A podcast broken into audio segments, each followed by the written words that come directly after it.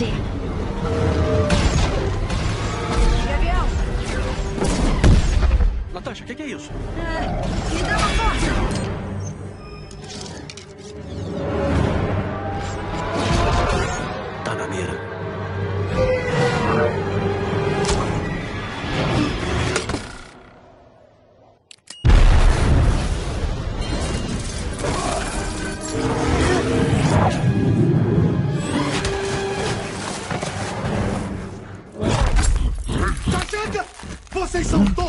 Inferiores a mim! Eu sou um deus, criatura ridícula! E não serei parado por um.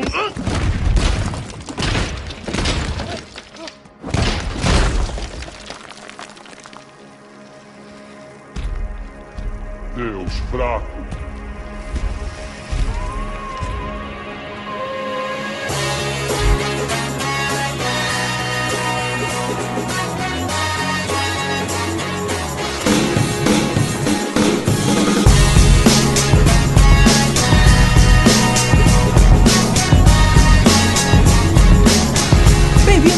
Bem-vindos, a mais um podcast para falar sobre filmes e séries de TV. Nós somos os podcastinadores, eu sou o Gustavo Guimarães, e aqui comigo, reunindo as joias do infinito, estão Rodrigo Montaleão, Fala pessoal, aqui é o Rod e eu fiquei até o final dos créditos de Age of Ultron, mesmo já sabendo que não ia ter cena extra.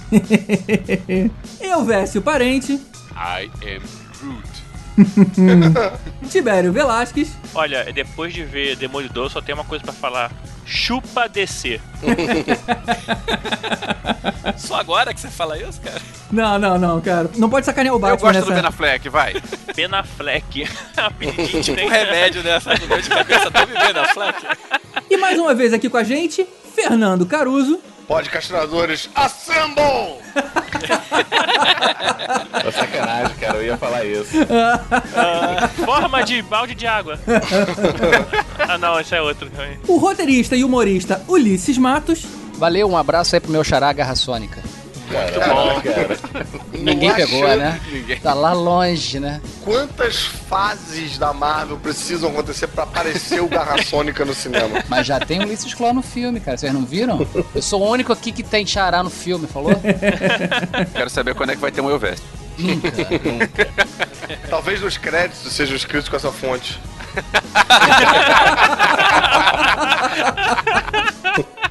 e o homem por trás do mundo gonzo, Cassiano Pinheiro. Ah, estamos aqui. o homem por trás do Pinheiro, o Cassiano. Então é isso aí, finalmente vamos continuar nossa saga sobre os filmes da Marvel. Em 2013 a gente falou sobre a fase 1 e agora vamos falar da fase 2 e vamos especular um pouquinho aí sobre a fase 3, logo depois dos e-mails.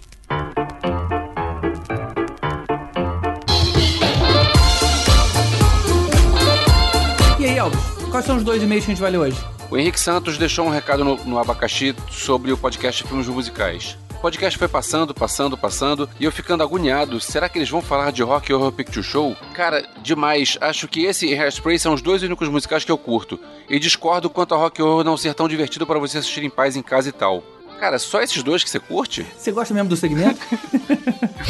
E olha só, com relação a, a ver em casa, é divertido. Só que se você tiver a oportunidade de ver no cinema, você vai ver que é outra onda. Com a galera parlamentada, com a galera fazendo tudo aquilo, é, é bem. é Assim, não que o, o filme seja ruim, é o mesmo filme. Só que é outra onda você ver esse filme na vibe certa. É, Ele parece ser ruim, mas realmente ver no meio da bagunça deve ser divertido. Vai por mim, é divertido. Continuando a carta. Mas claro, com os fanáticos do cinema interagindo com o filme, torna tudo insanamente mais divertido. Agora eu vou ficar na expectativa pro de filmes temáticos de música onde vou realmente me sentir em casa. Aí ele dá umas sugestões de alguns filmes e vou te falar, é, Henrique, que rola uma ideia da gente fazer um podcast usando esses filmes aí. Vamos ver se agora pro segundo semestre a gente consegue convencer o pessoal a, a entrar esse, esses outros filmes de música que são ligados à música, mas não são musicais cantados. É, eu vou te falar que quando a gente teve essa, essa, esse início de ideia, esse embrião 1, eu fiquei um pouco receoso, assim, como é que o pessoal ia, ia receber. É, é muito diferente, assim, do que a gente tá acostumado a fazer. Mas eu vou te falar que foi tão bacana. O engajamento no Facebook foi recorde. Muito maior do que qualquer outro que a gente já teve até hoje. E os e-mails que a gente foi recebendo, os comentários, sabe? A gente atingiu um público novo, isso foi muito bacana. Então, ou seja, deu uma diversificada boa. O, o feedback das pessoas que já são nossos assinantes foi muito legal, de gente de, dizendo o seguinte, cara, eu em princípio nem ouvi, mas aí comecei a ouvir e vi que vocês começaram a falar de um jeito bacana e deu até vontade de, no fim das contas, ver, assistir aí os musicais que vocês sugeriram. Isso foi muito bacana, cara. Ou seja, aparentemente tem espaço pra isso sim. Agora, a gente já começou com os mais difíceis, digamos assim, que é essa coisa de você interpretar cantando. E agora vamos pros mais divertidos, que são filmes sobre música. Eu acho que vai dar um, um bom programa. Vamos esperar mais um pouquinho, mas pode dar um bom programa sim. Olha, na verdade, eu acho que existe um preconceito aí, no sentido amplo da palavra, preconceito, das pessoas ouvirem a palavra musical e só pensarem em coisas tipo Noviça Rebelde cantando na chuva. Décadas se passaram e muita coisa foi feita e diversificou.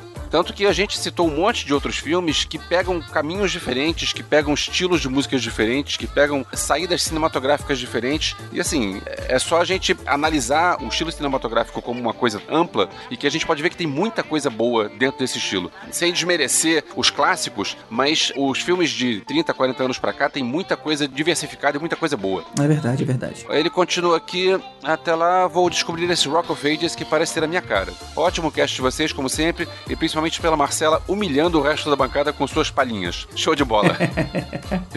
Cara, eu tomei um susto com a Marcela. Não sabia disso não. De repente ela começa a cantar aquele vozeirão. Caramba! é, bom, eu, eu já conhecia, né? Eu já, já vi ela no, no teatro mais de uma vez. Ela não veio pra cantar, né? A gente veio pra conversar. Ela tava dando o feedback dela como atriz, mas ali na brincadeira ela ensaiou ali umas, uns acordes que foram bem bacanas. Foi bem legal. E olha só, Rock of Ages é muito legal. Eu sou muito fã desse filme. É divertido, sim. Vale a pena começar por esse, inclusive. Pois é. Vamos pro segundo.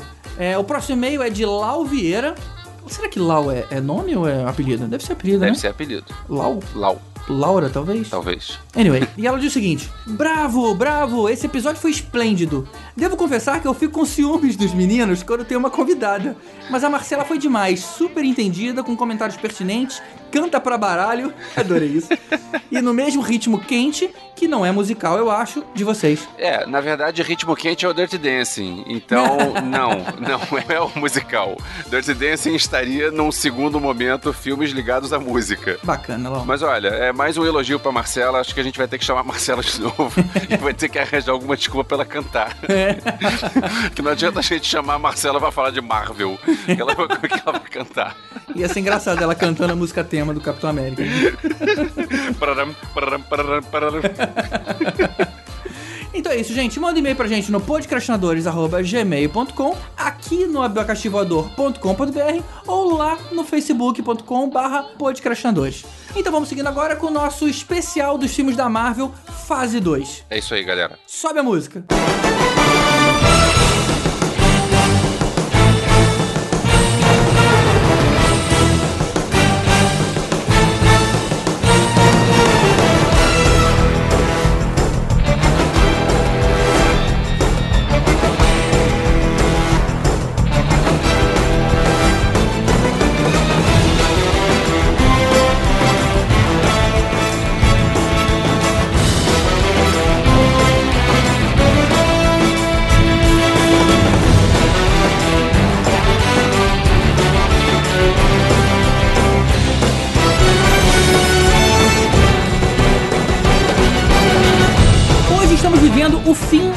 2 da Marvel. É bom lembrar que na fase 1 começou com Homem de Ferro 1 e Hulk 1 em 2008, Homem de Ferro 2 em 2010, Thor e Capitão América em 2011 e finalmente Vingadores em 2012.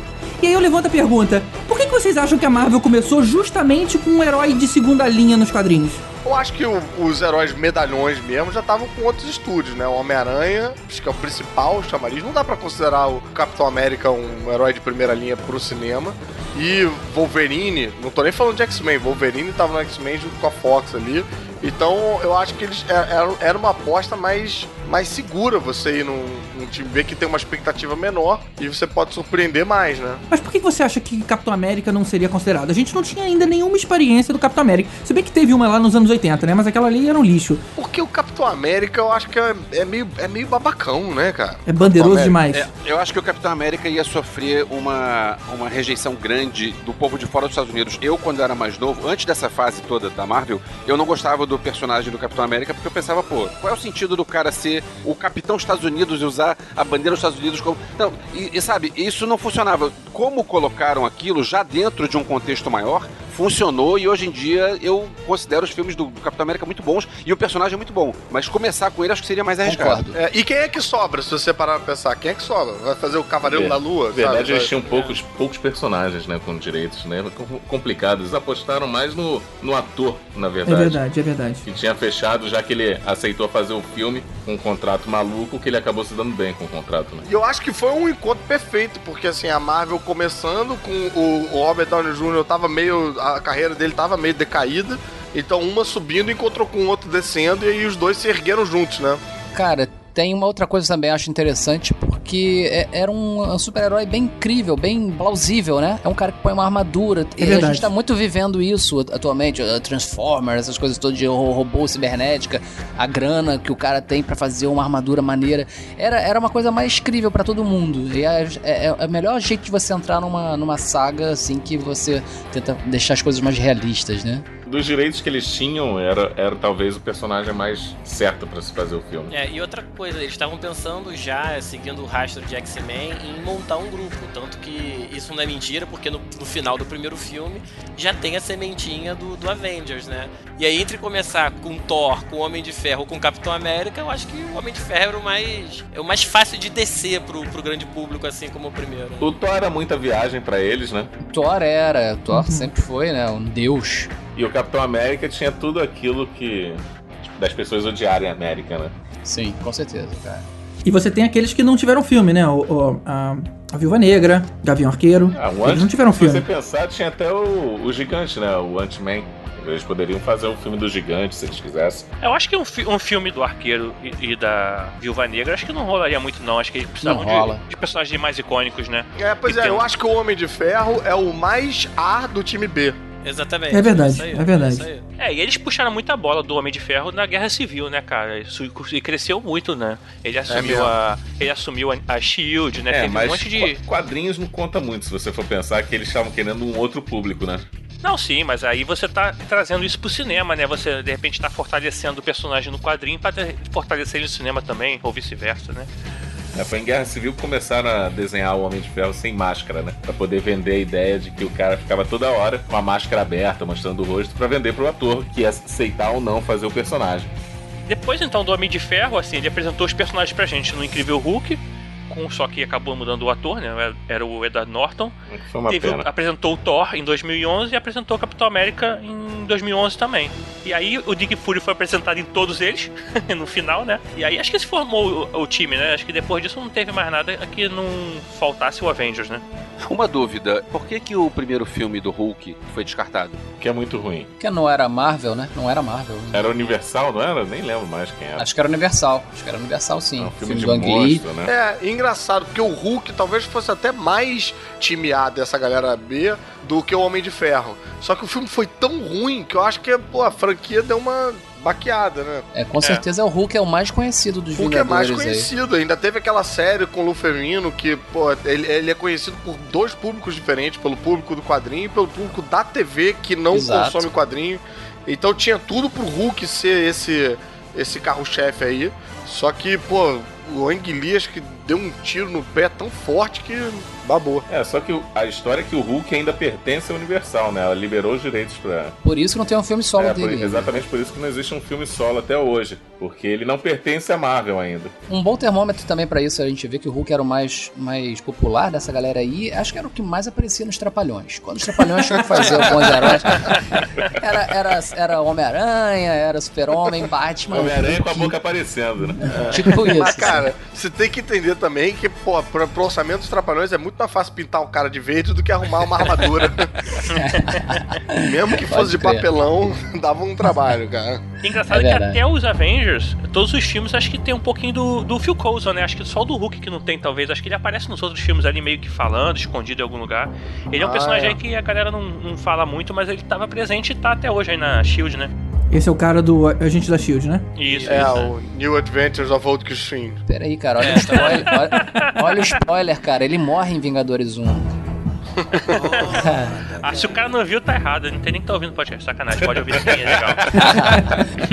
Mas então, peraí, é a fase 2 que começa com Homem de Ferro 3? Isso, é pós-Avengers Isso. 1, na verdade, né? Que é o primeiro filme depois do Avengers 1 já foi Homem de Ferro 3. Né? Sim, ele tá meio noiado, ele tá meio noiado assim ainda, aquela parada. Cara, e uma É. coisa, eu, eu fiquei bem surpreso, assim, eu nunca fui muito leitor de Homem de Ferro, e eu, eu me lembro de quando criança achar maneira a ideia e tal, mas acho que não sei, se, pô, não tinha muito bonequinho e tal. Eu não sei porque eu nunca lia o Homem de Ferro na época, né, quando eu era moleque. Eu peguei, depois de ver o Homem de Ferro 3, eu peguei a Guerra das Armaduras, que saiu naquele clássico da Panini, e confesso que eu gostei pra caramba e fiquei surpreso de ver como tem muitos elementos da história clássica que foram aproveitados no filme. Demais. Das armaduras Demais. diferentes e Eu tal. acho que na verdade esse, esse é o grande segredo, né, dessa fase de sucesso da Marvel. Ela dá a devida atenção, ela é respeitar o fã. Até Uhum. então, as pessoas estavam tipo assim, dane-se, eu vou deixar que os produtores definam pra onde a história vai. Nessa fase de sucesso, eles aprenderam como fazer a coisa. É, e eu acho que os quadrinhos ele tem uma linguagem tão própria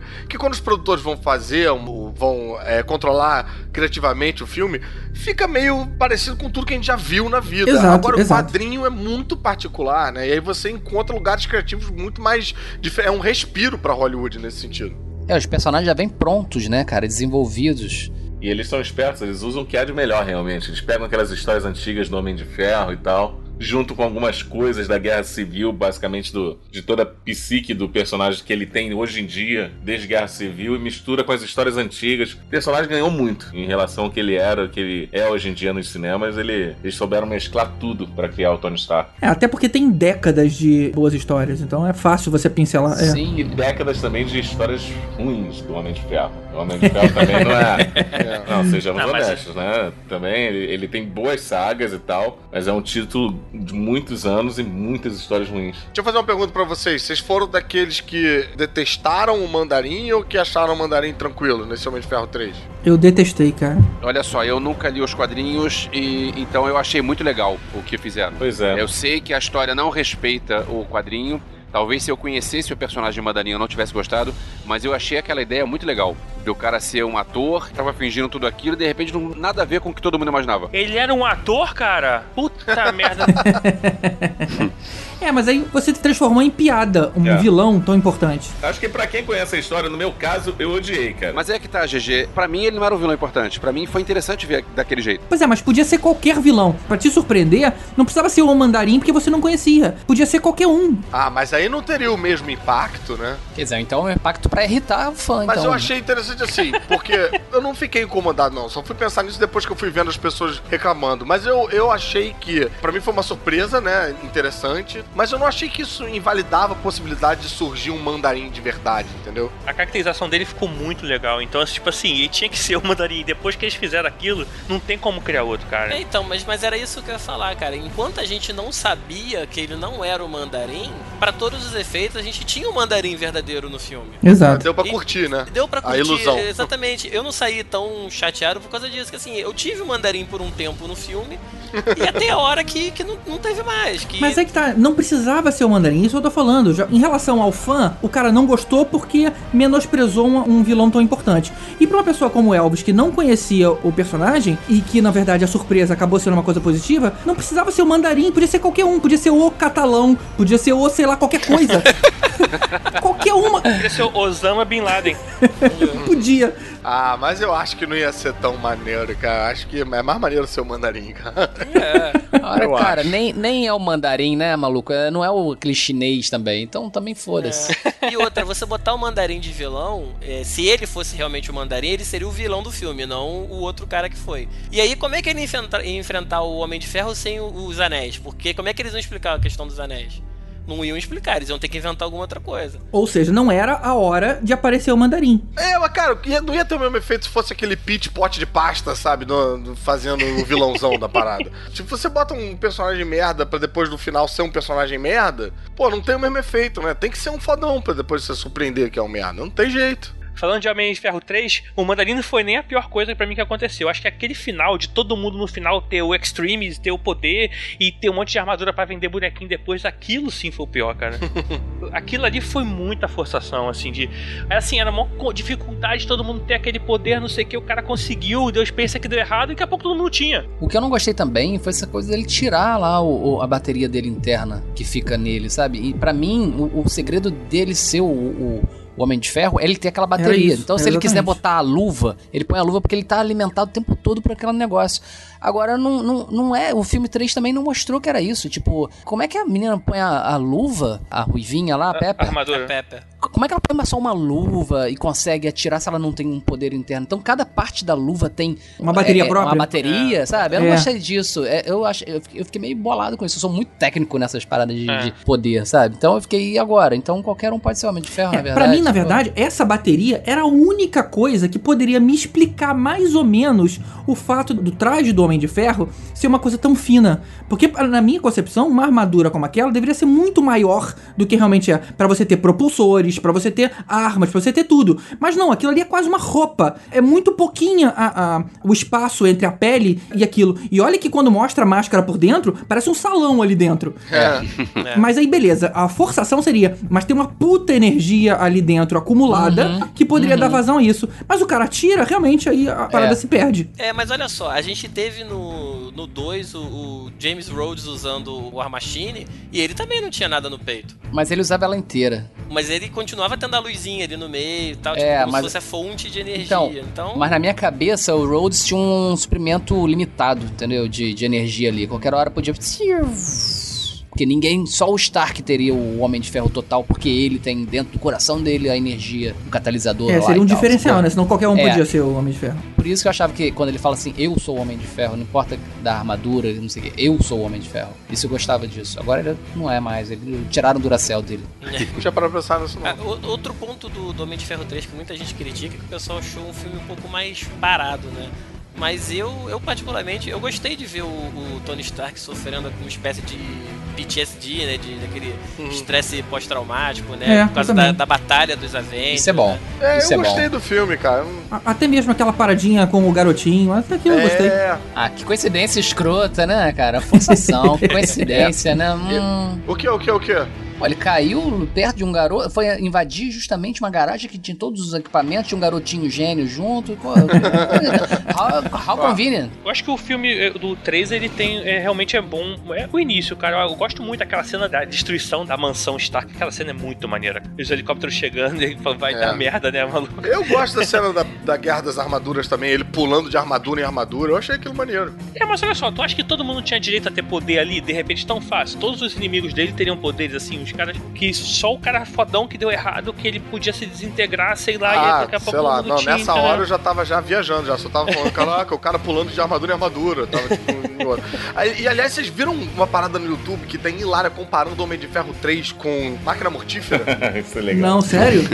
É, É, surre... Cara, GG, na moral, você vai ter que depois desligar e ver isso. O cara compara passo a passo o roteiro do Máquina Mortífera 3 com o do Homem de Ferro, provando, acima de qualquer dúvida, que são o mesmo filme. Que maneiro. Porque é, inclusive, acho que é a escrito pelo mesmo equipe. roteirista. A equipe é, é o roteirista, exatamente. Acha o link do vídeo que eu coloco aqui no post. Agora, assim, é, a Marvel, com o Homem de Ferro 3, ela deu exatamente um prólogo, né, dos Vingadores 1. Tem todo o problema de Nova York, e isso ela vai levando todos os filmes, inclusive nas séries. Ela vai sempre citando essa questão Nova York, né? Nova York virou o marco da história da Marvel, né? Pra mídia de televisão e, e TV, né? É, a Batalha de Nova York, né? Eles sempre citam, principalmente na série, É. eles- no Shield, eles citam direto isso e é o que é. Que, todo- assim, você não pode ignorar que isso existiu, né? Dentro da continuidade do universo compartilhado que a Marvel propõe, você tem que considerar que aquilo ali existiu e mudou a vida de todo mundo, né? Então não, não dá pra fingir que vou jogar embaixo do tapete, né? É o 11 de setembro deles. É o 11 de setembro, boa. E eu achei muito legal no, no Demolidor eles fazerem referência constante Sim, à destruição, é, né? Várias vezes, né? Inclusive tem uma hora que tem a menina tá falando com o repórter, tu vê um cartaz atrás, né? Assim, falando e toda a questão de reconstruir a cidade. É, muito legal. cara. É, Acho que esse universo aí que eles construíram, fazendo essa ligação, e é bem legal isso aí. Isso atrai muito o fã, né, cara? Mas antes de a gente sair do, do Homem de Ferro, deixa eu fazer uma pergunta. Me incomoda um pouco. é, eu não leio o Homem de Ferro já há muito tempo. Mas me incomoda um pouco essa questão com a Gwyneth Paltrow. É, como é que é o nome? É Pepper Potts, Pepper né? Potts. Pepper Potts. O cara é um bom vivan. É um mulherengo e tudo mais. Mas de repente ele se apaixona pela mulher. E aí ele, ele perde justamente a característica, sei lá, mais maneira do cara, sabe? Era o cara que tava sempre com uma mulher diferente e tudo mais. É, eu achei interessante, eu achei uma evoluçãozinha do personagem, assim, acho que todos nós ele, passamos. ele ficar casado, ele perder justamente a, a questão de. de, GG, uma de- hora você vai ter que perder isso também, cara. Todos É, nós. cara. Todos nós vamos passar por isso. Eu já passei, entendeu? Não, eu quero constar aqui que eu também já passei, tá? Ah, tá. Mas você queria que seus heróis do imaginário continuassem pra sempre. Exatamente. nessa- Já, já que eu não, Não, posso ser pegador, que o, o Homem de Ferro seja. É, não, eu, eu acho mais, eu, acho, eu, eu gosto dele, eu acho maneiro isso. Também gostei, por exemplo, quando o Homem-Aranha casou com a Mary Jane. Tava achando maneiro. Mas o Homem-Aranha nunca foi pegador, cara. Mais ou menos, cara. O Homem-Aranha, uma época, ele Cara, tinha uma é. questão aí, a loura ou a ruiva e tal. Ele dizia que não, mas assim, tinha sempre uma mulherada afim dele, só que ele era meio distraído e não percebia. Mas rolava uma onda meio Archie Comics, assim, tipo. Tinha a Gata Negra, É. tinha aquela secretária. Be é, Brant. E tinha também aquela outra, tinha uma loura Betty. também, Lisa alguma coisa também. É, o nerd que mais pegou mulher gostosa na história É. da- dos quadrinhos. Tirando essa onda de Lisa. Muitas mulheres caíram naquela teia. Ele realmente é um grude. É. é o cara que entendia de aranhas. Uma pior que a outra.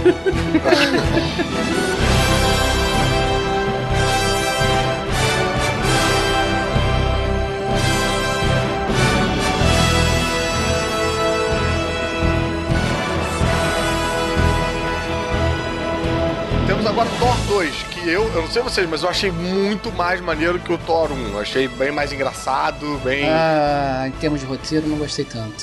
Sério, cara? É, eu achei ele muito legal, bonito, etc. Mas eu acho que não aconteceu nada tão legal. É porque no primeiro Thor, cara, define quem é o Thor. Você, sabe, junta com, com, com, com os outros filmes. Cara, mas o Thor 2 eu achei que tinha umas soluções de roteiro interessantes. Por exemplo, aquela luta do final, trocando de dimensão em dimensão.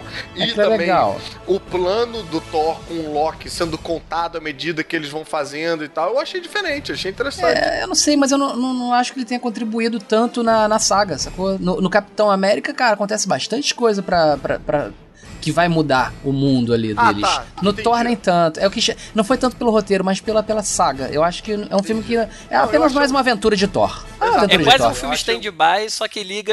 Alguns pontos ligam no, no resto do, do, É, do MCU, eu- mas é praticamente achei um filme stand-by. né? Achei um bom filme, mas um bom filme isolado, assim. ele não É um tá filme conectado. isolado demais. Mas não- também não, isso pra mim não me incomoda, não, cara. Não É. acho que todo filme tem que estar totalmente ligado com a parada. Eu curto esse clima meio sessão da tarde, solto, foda-se, assiste aí. Olha, eu vou te falar que eu concordo que o Thor 2 é realmente melhor que o Thor 1, porque o Thor 1, tipo assim, o que, que teve ali demais, sabe? Ok, deu uma mostradinha ali na, nele chegando na Terra, isso foi minimamente interessante, mas é um filme meio paradão, né? Sim. A- É, a- a- Ou seja, não era muito difícil ser melhor do que um. Mas o que eu gosto muito do Thor 1 é a solução que eles dão, sabe? Tipo, nó- nós somos de outra dimensão, nós não somos deuses. Isso tudo, isso tudo Sim, mexeu muito comigo. concordo, concordo. Essa toda é um trabalho sensacional de adaptação e, e de encaixe nas peças todas de Vingadores. O 2, ele não, não disse muito pra mim o que veio. Era mais uma aventura, uma- mais uma revistinha do, do Thor. Uma coisa que não muda nada na vida do Thor, na verdade. Quer dizer, não sei o que vai acontecer. Tem um lance do Odin, que né, de repente vai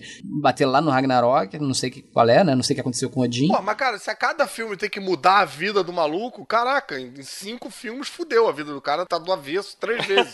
É o que eu espero. Com os outros tá acontecendo isso, cara. No Capitão América 2 mudou a vida do Capitão. Mas no Thor mudou. A mãe dele morre, o Odin. Pode falar, né? Não é spoiler. Não, mais, vamos né? lá. é religião, tá na Bíblia, cara. O Odin morre. O pai e a mãe morrem, cara. E o Odin, ele era o rei do, de Asgard, cara. Quer dizer, como é que não mudou, né? Mudou pra cacete. É, na verdade não se sabe se o pai morre, né? Não mudou. Não, não morre. Não, acho que não morre. Ele tá sumido. Você acha? Eu acho que não morre, cara. Vocês acham que iam deixar- não iam mostrar a morte de Odin?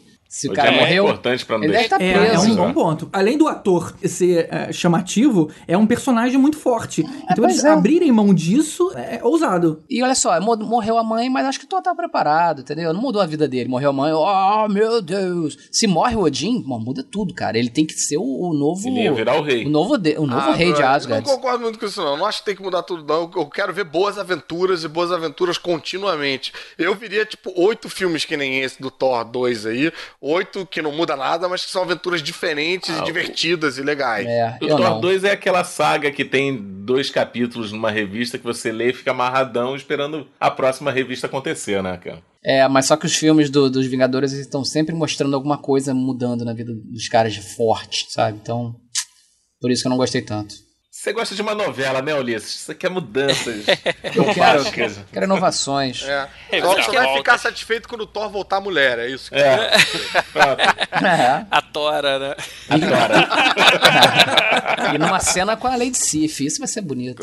É, mas assim, eu acho que o, o, o filme do Thor não muda muita coisa exatamente pelo perfil do, do próprio personagem, né? Bem ou mal, ele, ele não tá aqui, né, na Terra, ele não é daqui. É muito mais fácil você mudar coisas mais grandiosas no universo Marvel, no filme do Capitão América, por exemplo, que é um cara que tá, tá aqui, tá, tá interligado com o SHIELD, com, com tudo que tá se passando aqui no, na Terra, aqui no mundo, né? O Thor, é, é- aconteceu um monte de coisa, destruíram o palácio dele lá em Asgard, ele foi em outros mundos, mas era coisas que não estavam acontecendo aqui, né? Reconstrói, reconstrói. Isso é fácil. Eu- eu- então- Sabe o que, que eu queria? Por exemplo, de repente, se ele ficasse exilado, não pudesse voltar nunca mais para Asgard, isso seria uma mudança. O cara, ele preso na Terra, tipo surfista prateado. Mas vem cá, a Natalie Portman meio que roda, né? Você fica com a sensação de que vai rolar o romance agora Cara, eu achava, inclusive, que ela tinha que morrer nesse filme, porque a Natalie Portman já não queria mais fazer filme. Que eu sei.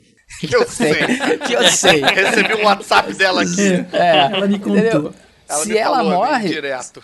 acho que se ela morre, mudaria bastante a vida do Thor, entendeu? Isso seria uma coisa interessante. Ela morre, muda mais do que a mãe. A gente tá preparado pra ver nossos pais morrerem, a gente não tá preparado pra ver nossos filhos. E nem nossa amada. É isso. Pô, pelo menos o Thor 2 serviu pra mostrar pra gente aí mais uma gema do poder aí, né? Do o Aether. É, na verdade essa foi a terceira que a gente viu, né? A gente já teve a Joia da Mente, no, que tava no cetro do Loki, no Avengers 1, e também no Avengers 1 a gente teve o Tesseract, né? Que era a Joia do Espaço. Pô, mas esse, esse Aether, qual, que, era gema de quê? Cara, pelos meus cálculos aqui, eu acho que deve ser da realidade, né? Mas só especulando. Peraí, alguém pode eh, explicar pra mim? Eu não sei o que que significam as joias do infinito. Olha, nos quadrinhos são, são gemas mesmo, são joias. gemas É, São gemas, o Thanos é, tem são uma, ele tem uma luva, que na luva tem um espaço pra seis joias do infinito. Cada joia controla um aspecto da poderosidade do universo aí.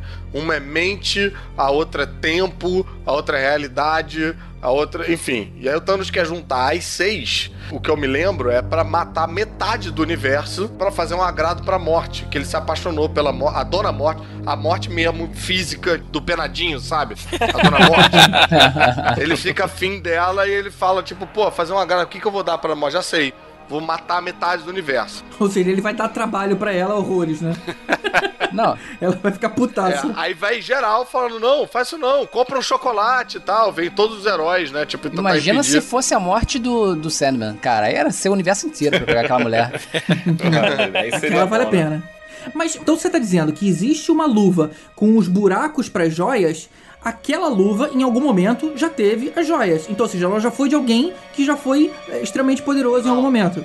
Não, não, ele fez a luva pra receber essas joias. E Entendeu? essa luva tá lá no Odin, tá lá no As, tá lá em Asgard. E como é, por que um não? ser tão poderoso ia deixar logo o objeto de desejo maior dele em algum lugar sem ele Não, não... Ah, gente, a luva não é dele- nada. A luva não é Porque nada o sem cara, as o cara é gemas. tão poderoso, tão poderoso que ele tá pensando, quando eu quiser eu pego. É, É, Pode ser. aquele cofre lá do Odin tinha vários é, itens, né, elementos assim do universo. Tem, inclusive, se né? você olhar devagarinho, tem até a moedinha número um do tio Patinhas.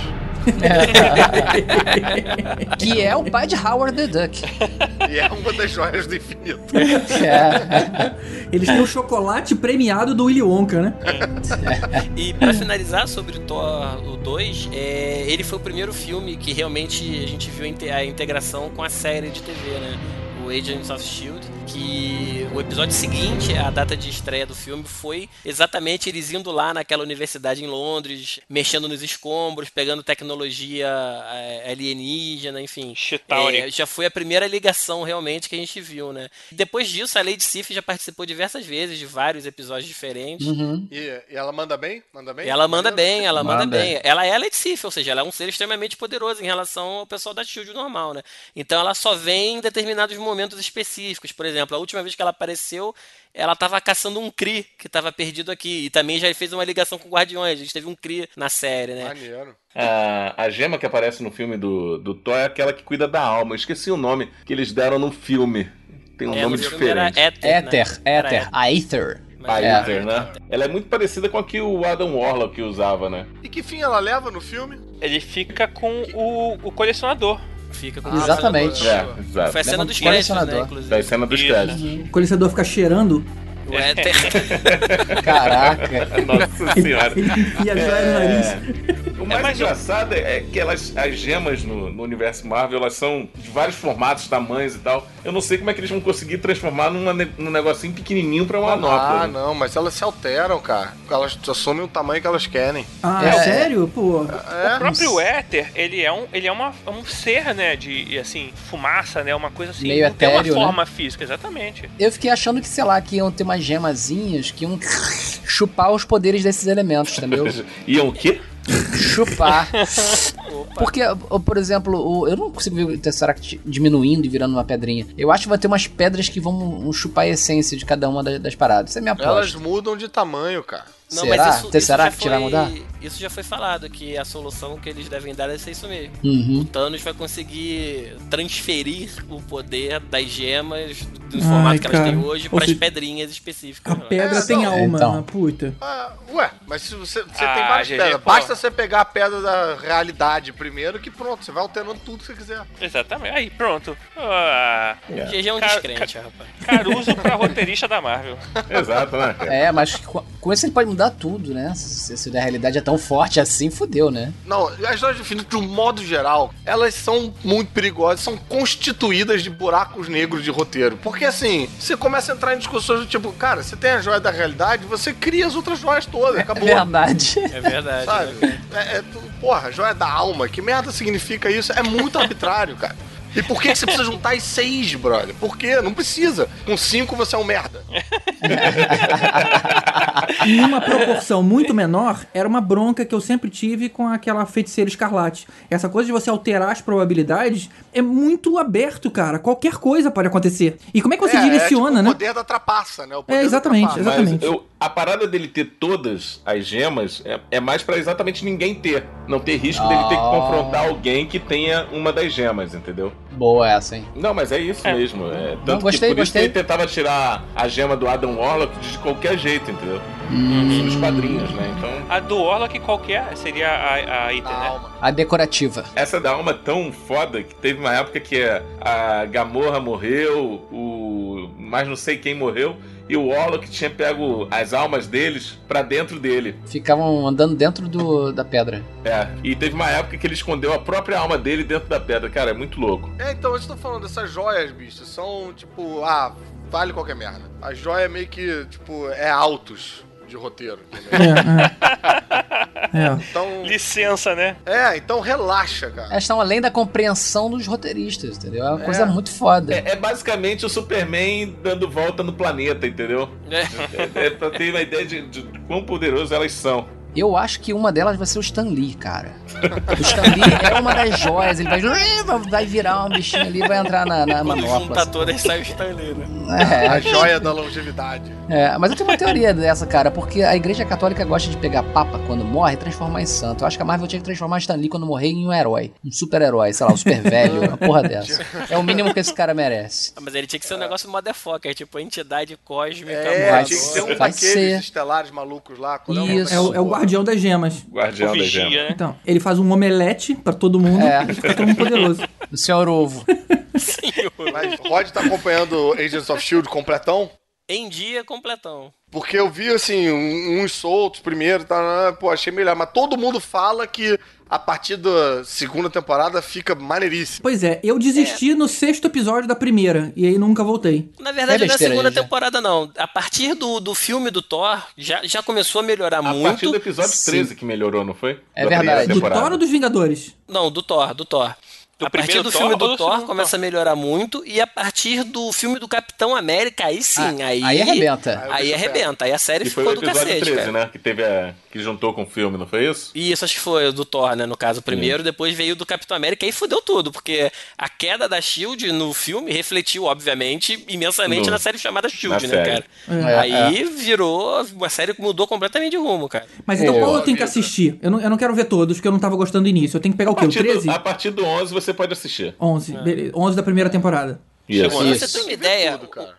Como a série avançou, a gente agora tem inumanos na série, É. mas, enfim, o negócio tá louco. Inumanos, que vai ter filme em 2019, né? Isso, então, eles estão levando tanta fé na série que eles estão introduzindo toda a, a saga de origem do Inumanos na série. Pra ter uma ideia de como os inumanos vão ficar importantes, é que basicamente os X-Men não vão ter mais revista né, depois da Guerra Secreta, né?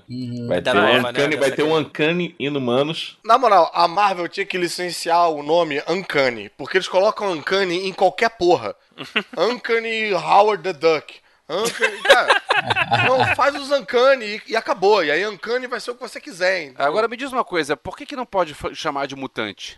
Porque mutante é da Fox agora, né? O Só da. Fox. termo, né? Mas um estúdio pode ser o dono de uma palavra? Não, de um Na conceito. verdade, eles não querem vincular. é, a Marvel não quer, como é que se diz, levantar a bola da Fox, entendeu? Não, mas não é só isso não. A Não, Fox não, é é, dona não é só mesmo. Não, se for assim, não pode chamar Tartarugas Ninjas Mutantes, né? Não é. Se a Rita ali quiser fazer um filme da banda dela, tem que ser pela Fox. Não, na verdade é Não pode que ser por nenhum outro estúdio. É, galera, é o conceito. é, quando eles venderam o pacote, deve ter alguma cláusula lá falando, olha, você não pode usar mutantes pra super-herói, né? Não, É. super-herói mutantes são os X-Men. Você pode usar qualquer outra coisa. Acho que deve ter sido por aí.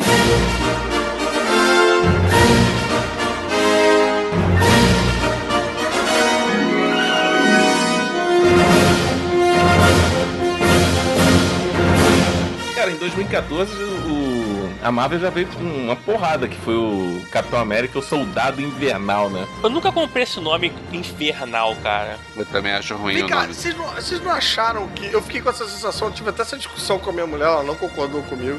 Eu acho que o Capitão América no cinema, eles fizeram de tudo para diminuir um pouco a coisa do América. Tanto que o primeiro Capitão América chama mais o primeiro Vingador do que Capitão América.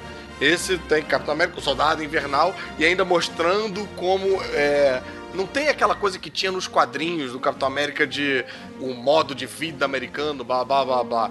Eles faz- tentam fazer uma parcimônia aí de mostrar que eles foram infiltrados e tal, que ele é um cara que tem ideais independentes do país e tal. Vocês não tiveram essa sensação, não? Que eles estão tentando dar uma amenizada no sentimento am- americanista para poder o filme ser bem aceito no mundo todo? É por aí. Eu não devia ser o único que tinha essa rejeição ao super-herói e super Estados Unidos. Aham. Entende? Com certeza na Palestina eles também pensam assim. Então, é, eles tiraram um pouco desse foco e, e eu achei que ficou muito bom. Sim. Funcionou, né? Fica um personagem mais identificável globalmente. Exatamente. É, Eu acho que nem funcionaria se não fosse assim. Eu acho que eles teriam muita dificuldade de fazer o marketing desse filme se fosse aquela coisa extremamente é, americanizada, né? Eu acho que É, Ele é não, um também americano acho. perfeito. Eu acho que o mais importante é que est- estamos os, os sete de acordo que a minha mulher tá errada. É, vai só que sua mulher tem mesmo. peso 8, né? A mulher da gente tem peso 8. E Vou eu digo- falar e- pra minha mulher que ela tem peso 8. E digo mais, o, o fato do Capitão América ser o virgem de 70 anos, 90, né? sei lá, é o cara que era do. que foi congelado, e foi o jeito que deram pra conseguir convencer a galera de que aquele personagem ultrapassado que não venderia hoje em dia, como é que ele ficaria nos dias de hoje? Então acho que isso foi outra, outra decisão bem acertada no personagem Capitão América atual, não dos quadrinhos, do cinema. É, ele veio congelado com os ideais, né? Porque os Estados Unidos naquela época era legal. É, isso. É. É. né? mas isso é os Estados Unidos que também. matava Hitler. Por isso que ele é o americano perfeito, né? Isso é uma coisa também que nos quadrinhos, eu acho que eles, no universo Ultimate, eles fizeram uma coisa que eu achei bem engraçada. Que, pô, se você congela e desperta um americano da década de 40 nos dias de hoje, cara, é um cara reacionário, é um retrógrada, né? Um cara racista, né? É, quase isso. E, e- e sexista. E o, o Capitão América do Universo Ultimate, ele começou meio assim.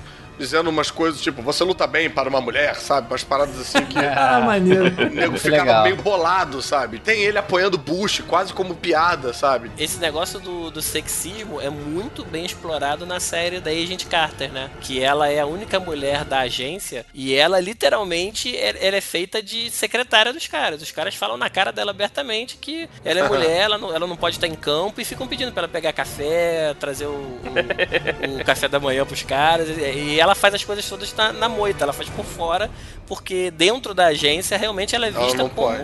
a empregadinha dos caras, né? Então eles mostram bem esse tipo de coisa, daquela coisa da época lá Uma da década bela de 50. empregadinha. Meio Mad Men, né? É, exatamente. Mas aí o Capitão América do Chris Evans, eu acho que não aproveitou muito isso. Ele ficou só na coisa do inocente, assim, meio bom moço e tal. Que Perdido. O virgem de 70 anos que o Elvis falou. Mas isso muda muito no, no Winter Soldier, né? Ele já, já tá bem mais ligado, ele já não tá mais tão inocente quanto no primeiro filme, ou mesmo em Vingadores. Não, sim, mas é porque eu quero dizer que não tem essa vertente que tem no Ultimate, que é de ser um cara quase reaça, sabe? De ser um. É. Tinha um, um humor meio politicamente incorreto com esse personagem no Ultimate que eles não aproveitaram nem um pouco. É, na verdade eles não deram nenhum perfil político ao Capitão América no- nos filmes, É. né? Se você parar pra ver. né? É que entre 2014 e dois- 2012 e 2014, nesses dois anos aí, ele aprendeu que não era assim o dia de hoje. né? É, É. Tinha até o livrinho do, da- dizendo que é da Xuxa e tal. Ele aprendeu um monte de coisa. Né?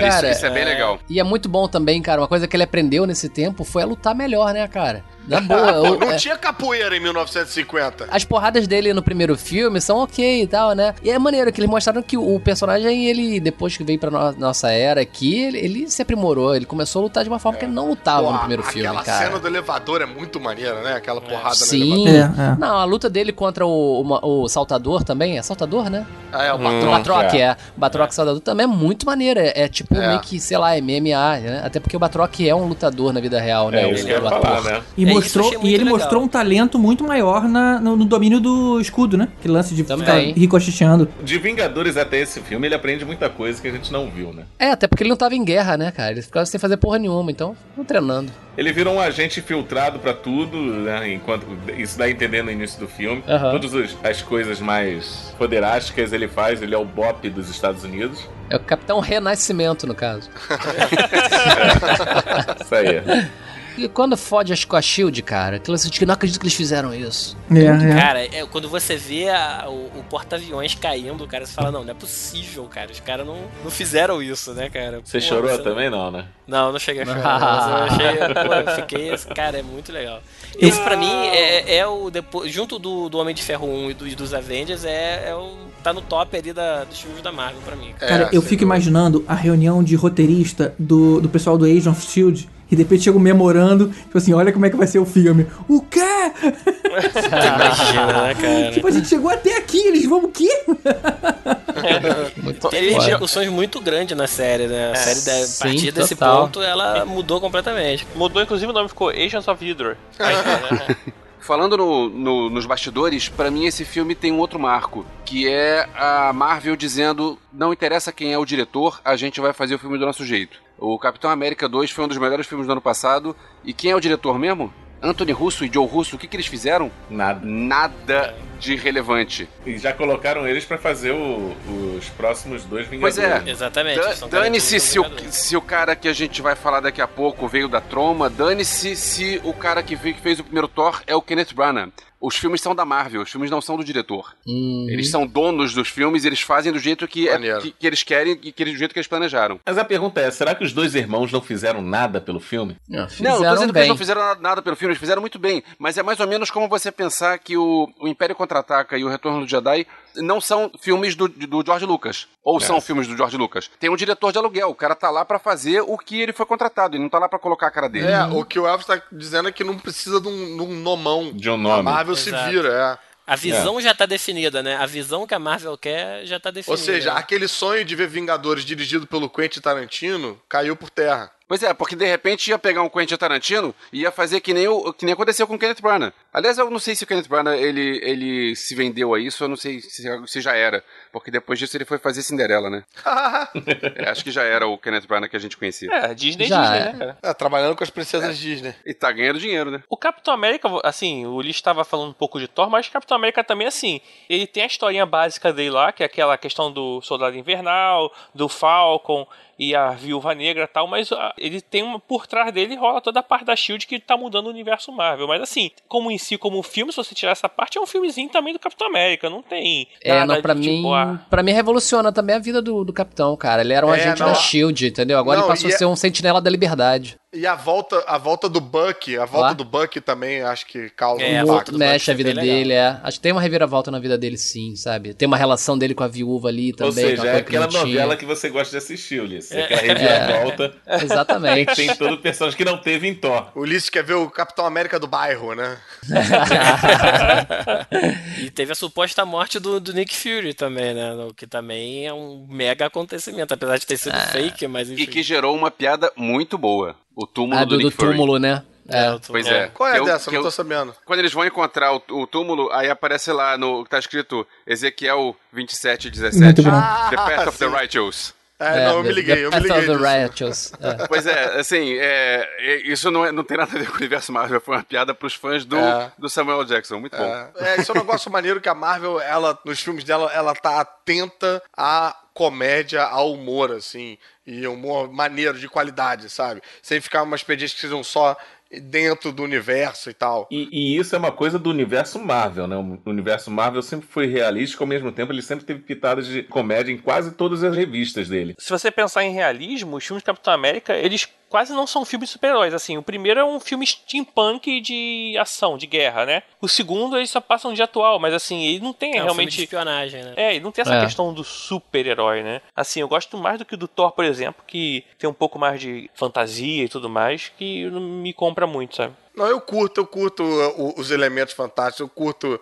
Por exemplo, acho que se você pega esse soldado invernal, é uma diferença muito sutil, mas se você tira o escudo do Capitão América, eu já acho um filme mais chato. Eu acho maneiro, cara, pegar o escudo e fazer coisas que só o Capitão América faz, entendeu? Eu acho maneiro não ser um filme normal, acho maneiro ser um filme de super-herói e ter super-heroíce.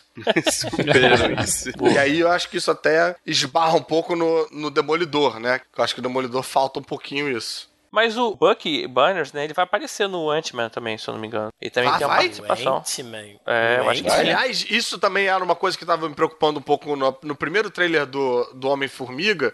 Eu achei um filme que tava um pouco se levando a sério demais. É, Aí já nesse é segundo, pô, essa preocupação se foi, com aquela cena do trem muito maneira, tipo, É umas piadinhas. bom, né, cara? Aquele Thomas. Thomas. O trem não, Thomas. Muito legal, cara, porque o primeiro trailer tava todo serião e só com uma piadinha no final, né? Com. Ah, a gente não pode fazer alguma coisa sobre esse nome e tal. É, Esse que o- outro ficou mais intercalado com piadas. Eu acho que o esquema desse filme vai ser muito parecido com Guardiões da Galáxia. Será? Todo- Será que vai Eu- ser cair no ridiculão Tá- assim? Tá me parecendo isso, cara. A única diferença é que não tá tão escrachado de colocar uma música cantada no trailer. Cara, eu não sei. Eu acho que se fosse mais que nem Guardiões da Galáxia, eu acho que o trailer ia estar um pouco mais salpicado ainda. Porque o trailer do Guardiões da Galáxia era muito comédia, cara. Era. Era muito comédia. E o filme não era todo comédia, pra ser, ser honestos também, né? O Guardiões da Galáxia? É, não Não, era. mas, cara, é muito mais comédia que Vingadores, por É. exemplo. Sim, é muito mais claro. comédia que qualquer outro filme da Marvel. Agora, teve uma cena esquisita nesse trailer novo. Não sei se vocês repararam uma hora que ele tá no carro e tem as formigas mexendo numa moeda. Não Aham. parece que ele tá controlando as formigas, mas sem Acho a que roupa? sim, Mas com ele- certeza. Mas não, sem é trailer, roupa, né, sem a cara? Aquilo é trailer. Não, mas né? daí pode ser um corte de. É um de corte, cena, é, esse corte de trailer. É uma outra cena, mas é pra mostrar que ele tem controle sobre as formigas. É, ou ele tá sim. sonhando, sei lá. Não, eu acredito que aquilo dali é uma cena e a cena da moeda é algum outro momento do, do filme eles editaram Sim. daquela forma. É, pode É, ser. isso é corte pra trailer, com certeza. É, é ou então, cara, ele virou inumano. E tá previsto pra quando, então, a exibição desse filme esse ano? 16 de julho. E o que, que ficou faltando da fase 2? Ficou faltando esse que a gente começou a falar e não terminou, que é uma das maiores surpresas cinematográficas dos últimos tempos, o Guardiões da Galáxia. Pô, Guardiões da Galáxia. Aí sim, hein?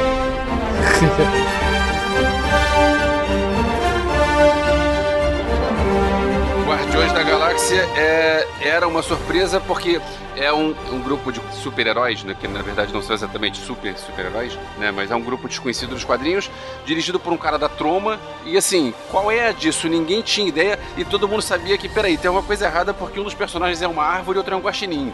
Isso não vai dar certo. Claro que não vai dar certo. E aí, eu acho que todo mundo foi ver no cinema com uma expectativa baixa e o filme é sensacional. Pra mim, não é um filme de super-herói, pra mim é uma aventura espacial. São heróis intergalácticos. Verdade. É por isso que eles se chamam heróis intergalácticos. Eu vi esse filme e me senti adolescente nos anos 80, vendo filmes de aventuras espaciais. Eu achei que não ia dar certo, não é porque tinha um, um, um guaxinim e uma árvore, não. É porque eu achei, pô, ninguém conhece esses, esses heróis, entendeu? Eu, por exemplo, que, que lia gibi na década de 80, eu nunca li uma história do, do Guardiões da Galáxia. Eu também não. Eu li. É, Ninguém, não, eu ninguém. Eu lia, da eu lia, eu li. Você correu Eu- atrás depois, olha. Cassiano. Na Não, década de não, 80 a gente não, não. lia isso. Não, não- não estou mentindo. É, saía Guardiões da Galáxia quando a Globo conseguiu os direitos da Marvel. Peraí, mas em que revista? Porque não, não, olha, não tinha em Heróis da TV, não tinha em Super Aventuras Marvel, não tinha. Era- se não me engano, era, era, era da editora Globo, quando ela conseguiu os direitos de uma parte da Marvel. E era entre Guardiões da Galáxia, tinha Guardiões da Galáxia, Ghost Rider e Excalibur. Puta, eu li isso, cara. Marvel Force. Marvel Force, cara, Marvel exatamente. E era uma revista Mas- um pouco mais compridinha, né? Mais Calma aí, altinha. É. Calma aí, calma aí, calma aí. Esse é um time do Guardiões da Galáxia que, primeira vez que eu, eu vi lá o trailer, eu pensei, cara, o nego só usou o nome É, do grupo e fez outra parada completamente diferente. Mas tem uma formação, que é a terceira formação dos Guardiões da Galáxia. Os Guardiões da Galáxia foram o primeiro na década de 60, tem uma formação. Que é Depois tem uma outra na década de falando. 90, que eu acho que é essa aí que o Cassiano tá falando. Do... a que eu tô falando é aquela da década de 60 que tem um cara lá que é o Major Glória, que na verdade é o Marvel Man do, do universo atual, um que, que fica com o escudo do Capitão América no futuro. Tá, então é de Essa primeira 60, formação, 70. é a formação de 60, 70. Mas tem uma formação que é de 2008, que eu fui atrás depois de ver o filme, que eu também fiquei meio chocado de ver o filme no cinema, que eu não tinha ouvido falar de nada da parada. E aí eu fui atrás dessa formação, que é muito parecida com a essência do que tá lá no filme.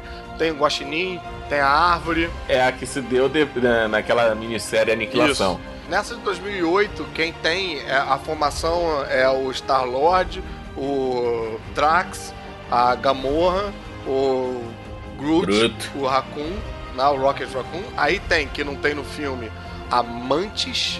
Amante de quem?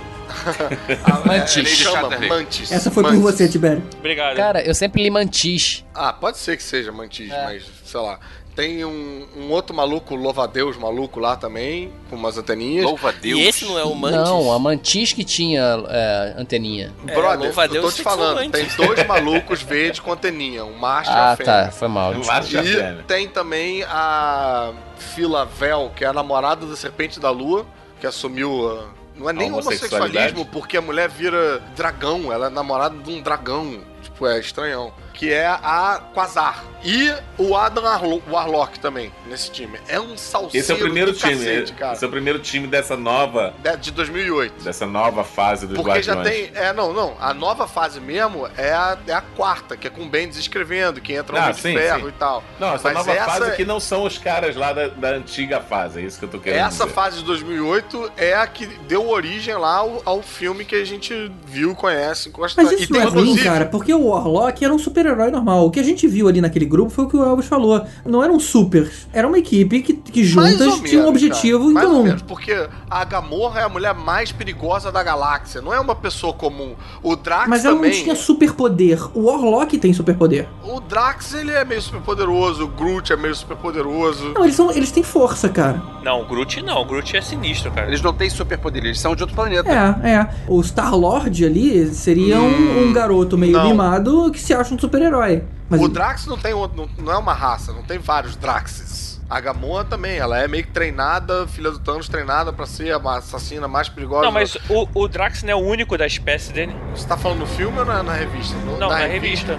Não, na revista o Drax é um humano que é alterado geneticamente pra ser o caçador do Thanos. Ah, então o Groot que é o, é o último da espécie, não tem uma coisa assim? Tem um Groot deles que é um monarca da espécie dele. Ele é um rei da... Caramba, mas, mas peraí, o cara transformou um humano no caçador do Thanos. Pô, É. que parada bizarra. É bem bizarro. Mandou o quê? Um raio gama nele? não sei o que foi não, cara. Caramba. É bizarro. Ah, então, ó, o esquema do Drax, eu tô olhando aqui agora. Ele era um humano que a família foi atacada pelo Thanos. Aí o Cronos, que é uma entidade, pegou o espírito do cara, do humano que sobrou, e colocou ele num corpo poderoso que é o Drax. Então não existe outro Drax. O Drax foi uma criação do Cronos e tem o espírito desse humano que teve a família toda morta pelo Thanos dentro dele. É isso. É, é, no filme dá a entender que ele é um alienígena, né? E o Rocket Raccoon é criado, mas é tipo um Wolverine. E que É. por acaso é um alívio cômico maneiríssimo, né? Muito É, legal. não, isso que é maneiro que o filme, quase todo mundo é um alívio cômico, porque o Star-Lord é um alívio cômico, É, o Star-Lord, o né? Groot é um alívio cômico em determinados momentos, o Rocket Raccoon também, é, o Drax, caraca, fala umas coisas fora de hora, tipo, e entende umas paradas É, literais. Pois é, tudo literal. Pô, a Gamorra Aquela- virando, tipo, olha, a gente tá que nem o Kevin Bacon. Cara, é, todo mundo é, é muito engraçado no filme. Aquela, aquela cena que eles estão falando o plano. O plano é esse aqui, que a gente vai fazer tal coisa. Aí o, ó, você pega uma perna do cara. e aí o cara traz a perna. E aí ele tá rindo. Ah, você trouxe a perna. Pra que que você trouxe a perna? Não precisava, era uma piada. Não, e a cena que tá todo mundo em volta, todo mundo começa a levantar e ele fala: tá bom, tô um monte de adulto em pé aqui em rodinha. É, é muito bom. Vocês viram o meme do Rocket Raccoon para presidente, não? Não. Caraca, é muito bom. É tipo ele numa posezinha clássica dessa de candidato a presidente, dizendo Rocket Raccoon pra presidente. É, eu só preciso do seu voto, da sua confiança e da perna daquele cara.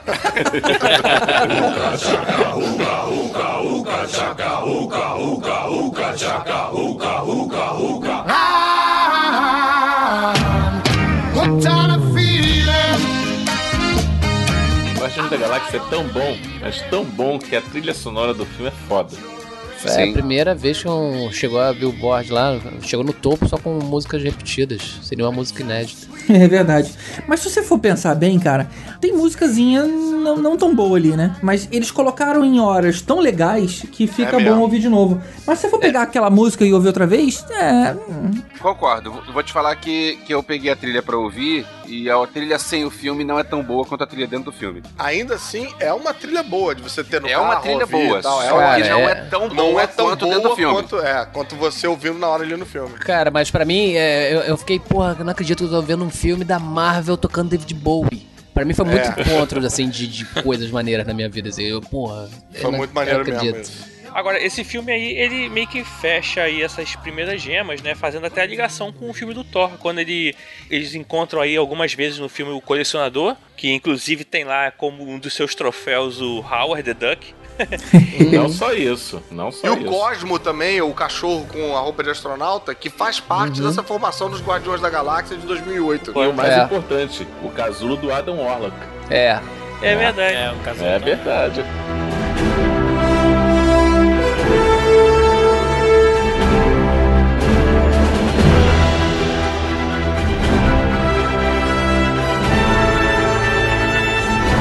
Finalmente chegou a hora de falar do filme mais esperado do ano até agora: Vingadores 2.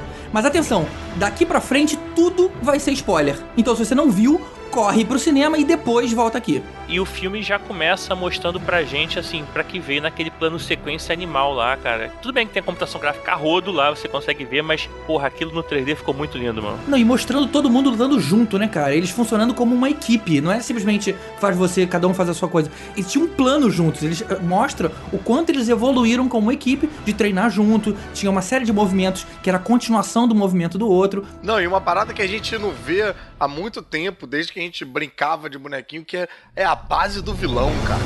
Ah, boa. É, classicona ali, com fortaleza, isso aqui, tá, pô, muito bom. E com campo de força, hein? É, campo pô, de olha aí, cara. Pô, isso é que é típico de criança, de brincadeira, né? A base tem um campo de força, vai demorar uma eternidade pra você entrar na base. Eu fiquei pensando assim, pô, mas é meio que covardia, não, eles são apenas humanos. Aí o, o Thor dava um soco num cara e o cara não, não separava em oito pedaços, sabe? Eu fiquei.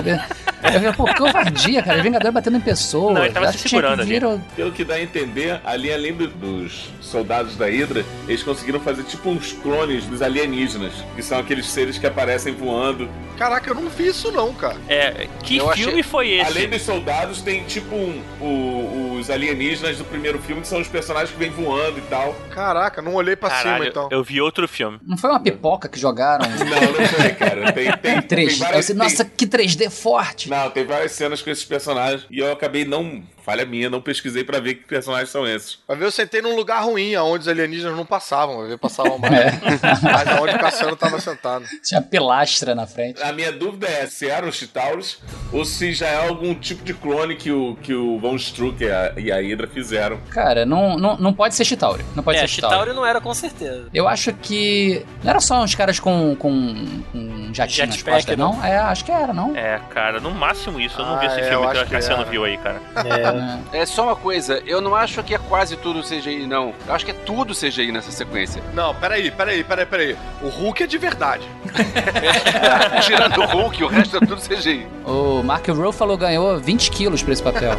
Achei de muito bom gosto aquela hora que eles diminuem a velocidade e mostram todos eles na, na mesma cena, né, Todos cara? eles, todos os é seis. cena Muito de bom, revista em quadrinho, cara. Exatamente. Cena de é- capa. é um cena de capa de revista em cara. quadrinho. É. Página dupla no meio da revista. É, quando eu Tinha via isso em quadrinho, eu falava, ah, isso nunca existe, agora eu vi que existe. As pessoas pulando ao mesmo tempo. Não, e ali. geralmente, quando você tem um supergrupo contra outro supergrupo, eles estão todos alinhados nessa posição, né, cara? Todo mundo do lado, com aquela verdade. mão pra cima, assim, né? A abertura Um do, do X-Men do desenho dos anos 90, que era um de um lado e outro do É outro. mesmo, foi bem parecido. Exato. Agora, Mas uma um- coisa interessante, vocês falaram que foi legal a gente ver o grupo lutando como uma coisa só, né? É, isso é uma coisa que algumas pessoas vieram reclamar, que eu comentei sobre o filme, né? Que eles parece que eles esqueceram aquela história do Tony Stark, da, da depressão, do não sei o quê. Só que é o seguinte, mas não é que eles esqueceram. No filme, inclusive, ficou claro que teve uma puta passada de tempo entre o Winter Soldier e esse filme, o Avengers 2. Eu acho que alguém falou coisa de um ano, né? Não teve uma coisa dessa? É, teve tanto que tem passada de tempo que eles falam o tempo todo que, ah, é, essa aqui é a nossa última missão. A última missão deles era realmente pegar o cetro do Loki. Dá a entender que eles estão nisso há muito tempo. E isso, ó, falou, pô, finalmente a gente chegou, a gente achou o lugar certo. Quer dizer, eles já tinham ido tentar em outros lugares e era alarme falso, enfim. Passou realmente um tempo e eles foram fazendo transmissões ao longo do caminho, né? Por isso que eles estão lutando melhor. A parada da depressão do Tony Stark, pra mim, meio que já resolvia um pouco no filme dele É. também, né? Vem cá, não é a depressão. Ele decide no final, pra mim, que ele ia dar um tempo nessa Isso, parada. é, ele ia ele abandonar, coisas. ele É. ia abandonar o Iron Man, né? Tá bom, o tempo passou. E ele justifica, né, até a, a- a criação do Ultron exatamente nisso, né? Que ele fala, pô, não, eu tô pensando lá na frente, a gente É. já foi invadido por uma raça alienígena, e se acontecer de novo? E se vier um, um ser mais poderoso, como é que a gente vai se defender? É, mas a, a criação do Ultron no filme tem muito a ver também com gêmeos, né? Por quê? É, a feiticeira escarlate meio que mexe na cabeça dele, mostrando mu- muito mais do futuro do que pode acontecer. Aquela cena quando ele encontra o cetro. Mas ele também já falava disso com o, o Hulk antes, com o Bruce Banner antes. Isso. Ele já conversava com o Banner sobre isso. É, só que ele tem uma visão distorcida do que pode ser o futuro. Ele não começa a pensar no Ultron depois que ele tem essa visão Não, distorcida. não, não, não é Ele isso. já, Já tava existia. pensando antes. Já existia. Aí quando ele vê essa visão distorcida, é que ele fala, caralho, fudeu, temos que fazer agora. É o diabinho no ombro falando assim, faça, faça, É né? o estopim, né? O estopim É. do que ele já tava pensando, só que agora ele, tipo, porra, não, tem que fazer de qualquer jeito, cara. Tanto que ele arrisca do jeito que ele arriscou, né? É, uma dúvida sobre os gêmeos. É, como é que fica essa história de você ter um personagem em um filme de uma franquia e o mesmo personagem com outra, de outra época, de outro país, mas é o mesmo personagem em outro filme de outra franquia? Terra 2. Terra 2. Porque tudo É. bem, é tudo bem que o é, que a gente sabe que o, é, a Marvel não pode usar a história de, de mutante por causa do X-Men. Agora pode pegar um dos personagens do X-Men que tá no filme que passou ano passado. Tô falando do Mercúrio, que é um personagem que é americano e tá nos anos 70 e agora pegou um personagem que é de Sokovia e tá no, no tempo atual e é o mesmo Caraca, personagem. Elvis. É mesmo, cara. Acho melhor ligar pra Marvel e avisar que. Eles vão ter que refazer agora, cara. Tu pegou uma parada aí É, que, caraca. Pra mim, fudeu. pra mim, o X-Men que fez merda. Pra É. mim, o X-Men que pirateou lá o Mercúrio, entendeu? É, foi meio sabendo que eles iam usar, né? Exato, foi só de O- sacanagem. E, é. e ficou aquela coisa ali, né, cara? Nenhum nem outro, né? No X-Men eles não são gêmeos, eles não são da Europa, porque, de certa forma, os dois realmente nasceram na Europa nos quadrinhos. E E nem é Pietro, Cassiano, nem é Pietro, é, chama ele de Peter. O que aconteceu foi que no, no filme do X-Men, eles na verdade não chamam de Mercúrio, né? Eles Não botam chama. um corredor Não, não lá, chama. chamado de Peter, e é aquele é um mutante corredor. E, é- e assim Ninguém agora que a gente realmente tem os irmãos, né? Não, não, é, não, peraí, mas e também agora nos Vingadores também não chamam ele de Mercúrio. Não, Quer é dizer, os irmãos whatever lá, Washkovski. Maximoff, eles Maximoff. Maximoff. Então ainda pode ter um terceiro filme da Sony com o Mercúrio. Com Mercúrio, exato. Agora, a gente tem que admitir que a cena do Mercúrio do X-Men deu de mil a zero Ah, nas deu, cenas cara, do deu. Mercúrio Ah, sim, do sim. É. Concordo, concordo. É, É, realmente. porque era meio que a atração principal ali, né? É, eu concordo. O Mercúrio do X-Men, pô, dá de mil a zero e tal. E, mas quando eu fiquei sabendo que ia ter o Mercúrio da Marvel, depois de ter visto aquele Mercúrio do X-Men, eu fiquei preocupado. Mas não achei ruim o Mercúrio da, da Marvel, não. Achei Não, que é. teve momentos Também maneiros. não é bom, né? É que a pegada é Sejamos- diferente. Ele é, um não, pouco pô, diferente. Aquela cena de que ele leva o tiro, dá aquela olhada pro, pro cara que atirou, faz uma cara de porra, meu irmão, qual foi, sabe? É. Que eu acho que não, engraçado. não, não ficou ruim, sabe? Porque tinha tudo pra você ficar comparando e achar ruim. Mas, ô, ô, ô, Caruso, não ficou ruim, mas o problema é que a- aquela cena do, do filme do X-Men, do outro Mercúrio, é muito boa aquela cena. É muito bom. Mas, Não, é mas de ela é cômica. seja a única é uma cena. cena cômica. É, cena verdade. cômica. E os Vingadores não quiseram fazer cômico, então ficou ótimo. Mas tem outro problema. A gente vê cenas nesse nível, claro que com um efeito um pouco mais limitado, mas as ideias parecidas diariamente na cena na série do Flash. É, tem não cenas escapar, né? excelentes de velocidade, de coisa parada enquanto ele se mexe, que poderiam ter feito algo parecido no Vingadores e não fizeram. Né? A diferença é que o Pietro nos Vingadores ele, ele é mais um soldado campal. Ele tem mais atividade como atributos físicos, da porrada e tal, do que o outro que sai pegando coisas no ar, entendeu? Não, e uma coisa legal é que ele chega a cansar, né? Não, ele cansa. É, eu É, acho que ele assim, cansa. a que- diferença do Peter do, do filme dos X-Men é que dava a sensação daquele rapaz ter mais experiência com a- o poder dele, né? O Maximov, ele, ele parecia que era uma coisa recente pra ele, né? Bem observado. Nos X-Men ele é meio que ladrão, né? É, e já fazia aquilo, né? O Maximov não, assim, ele parece que tá aprendendo a usar os poderes ainda, não sei, é a sensação que passa. Não, é, é a primeira vez que eles fazem alguma coisa. Isso deixa bem, É, bem claro então. no início do filme. Uma coisa que eu não gosto em nenhum dos dois Mercúrios sendo adolescente com cabelo branco, sei lá, cara. Eu gostaria de ver um Mercúrio com uma, uma idade mais apropriada da revista, assim. Mas o cabelo branco não é de velhice, é Com uma de cor meio cromo, assim. Verdade. É o Mercúrio Gente, a- cromo. eu acho que precisamos falar sobre que raios são os irmãos. Eles não são mutantes, eles são inumanos. Eles são não inumanos. O que, que eles são? Eles não são inumanos Eles são também, Eles são inumanos porque a Marvel já falou que eles são inumanos. Não, eu não, É, eu não a Marvel acredito na Marvel. falou que seria, mas no filme ela voltou atrás. Eles não são inumanos no filme. O que eu sei é que a Joia da Mente, que é o que tá no set do Loki, ela na verdade ela faz com que os poderes é, mu- mutantes, que não pode ser chamado assim, eles, eles se apareçam, né? Surjam dentro deles. Mas assim, não é a mesma coisa do poder mutante, sei lá, dos Kree, que são os inumanos, né? Da raça É. que são os é, descendentes dos Kree, que são os inumanos. Eu acho que são coisas diferentes, eu não considero eles inumanos. É, eu também não. O Cassiano falou que eles são inumanos na revista da Marvel. Na revista, é. quer dizer, na revista quadrinho, a Marvel já tá anunciando eles como inumanos pra já dar uma, uma facilitação legal. Agora, Uhum. rola essa fala aí que o Cassiano falou, eu, eu, eu prestei atenção nisso também. Alguém fala, ah, por isso então que vocês sobreviveram É. aos experimentos do Barão Strucker. Sim, sim. Por isso que. Porque eles já tinham poderes antes. Mas eles falam que eles já tinham esse poder. O cara vê o, o maluco existindo poder e tal, fala, ah, então por isso que vocês É o Ultron, né, que fala. É o Tron que fala, porque nenhum sobrevivia. O cara tentava fazer os experimentos em humanos normais, por assim dizer. Eu fiz sinal de aspas aqui em casa, como se alguém estivesse vendo o que eu, tiver, o que eu estou falando. Ridículo isso, fiz sinal de aspas aqui. É, pelo que dá a entender isso, eles fizeram esses testes em vários humanos e ninguém sobreviveu porque ninguém tinha poder pra aguentar aquele tipo de carga de teste que o cara fazia. Ah, beleza, mas o Ultron fala: Ah, vocês já tinham poderes. Não, isso? não. Não, Não, mas dá a entender que o poder É. estava adormecido Isso, dentro é. deles. Mas de qualquer forma, então, eles não são inumanos pro MCU. Porque o MCU Mas- já estabeleceu na série da Shield que Hum. o inumano é, é o inumano tradicional. O cara é descendente lá da cria dos Kree, que eles fizeram experimentos É, lá também. atrás, blá blá blá. Uhum. E ele só é ativado quando ele é exposto ao Terrigen Mist lá, que é a névoa terrígena lá. Mas por outro lado, eles deixaram abertura o suficiente pra se eles quiserem dizer que é inumano, eles podem. É, mas aí eles vão ter que inventar que a joia da mente também tem um poder de transformar lá os descendentes do Chris em. a- tipo, acordar Despertar, o poder, né? né? É, a isso, mesma, é mesma coisa que a névoa faz. né? Agora, um negócio que eu gostei muito nessa cena lá da, da invasão da parada é que logo no início você vê ele já abusando bem do humor, assim, né? É. Mind your language. É, caraca, É, language. Language foi Language. muito bom, cara. Putz, E é o muito filme bom, todo cara. vai, vai com essa história, né? Do É, vai tendo o callback dessa piada aí. Piada O- recorrente. O Tony Stark também descobrindo, por favor, tem uma passagem secreta, por favor, tem uma passagem secreta. É, aí abre, é. Ah, é "Yay!" verdade. Ah, putz, E fala, muito "Yay!" bom, cara. Ah, mas agora vem cá, nessa cena, fez algum sentido ele sair da armadura? Cara, não É, fez. não eu fez. pensei a mesma coisa. Foi maneiro a gente descobrir aquele modo de stealth, né? Da, da, Sentinela, da, lá, sentinela. é. Não, mas é. não fez, mas não faz sentido ele sair da É. armadura, cara. Não faz, cara. Não, Se tivesse é mesmo, um maluco cara. escondido com a zarabatana, matava ele. Pois é.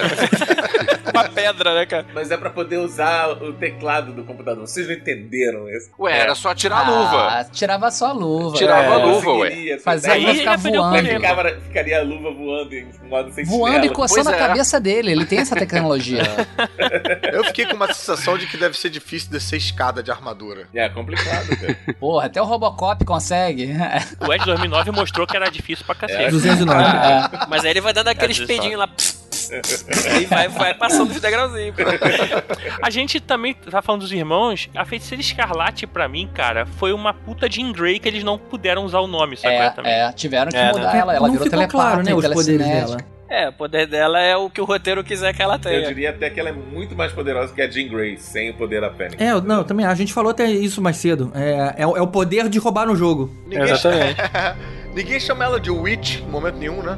Momento Não, nenhum. O Witch era a parada que eles podiam usar, chamar de feiticeira, que não é mutante, não é inumano, É. né? Uhum. Tipo, porra, nem que seja pra xingar, tipo, sua bruxa, sabe? É, Mas olha só, até achei legal, porque o poder dela não é bruxa. Nunca, nunca achei legal esse nome nela, entendeu? Ela não é feiticeira. É, não é um poder mágico, né? Não é um poder mágico. Sempre É, achei um uma nome meio merda. É uma primeira, né? Ah, brother, mas é, Voodoo cara, é pra é o nome do personagem pra sempre, sempre foi. Então, Não, É. mas vamos corrigir isso nos filmes. Os filmes estão os filmes estão melhorando a Marvel. tá. Então o nome dela agora Tá é Sônia.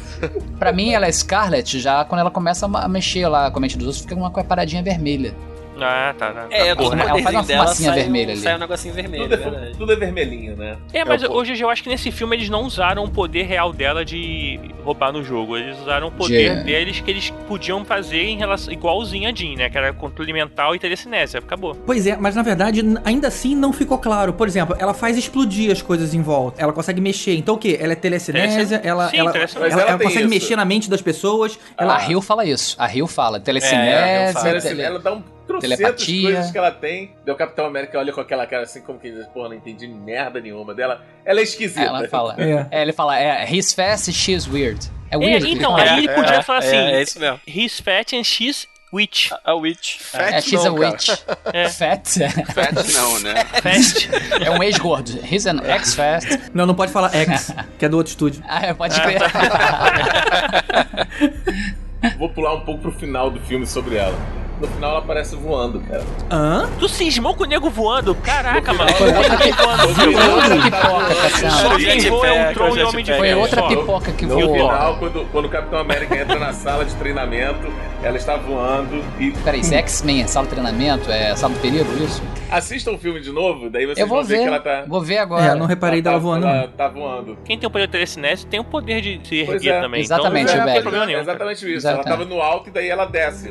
Né? Mas, peraí, mas pronto. tudo bem, até, até entendo que essa pode ser a lógica, mas acontece que a missão tinha acabado de acontecer. Se ela tivesse, se ela pudesse voar, a hora dela usar teria sido no dia anterior. Cara, mas eu acho que ela, ela começa Ela a não descobrir aprendeu depois. ainda. Ela tá aprendendo. um dia, Não, mas, em mas um o dia. GG, ele tinha passado Não, o cara, tempo já já, também, um tempo, cara. Ele não já foi tinha, um dia depois aquilo, não. é, eles já tinham construído aquela Já sede nova. Construíram a sede, sede Ah, nova. verdade, é verdade, é A verdade. mansão É. dos Vingadores, se a gente for pensar. Deu É. tempo, inclusive, dela É, fazer aquele bolinha no cabelo, o cabelo não tá nem mais liso. Exato. Certeza. Quem tem telecinese voa e nunca brocha. É.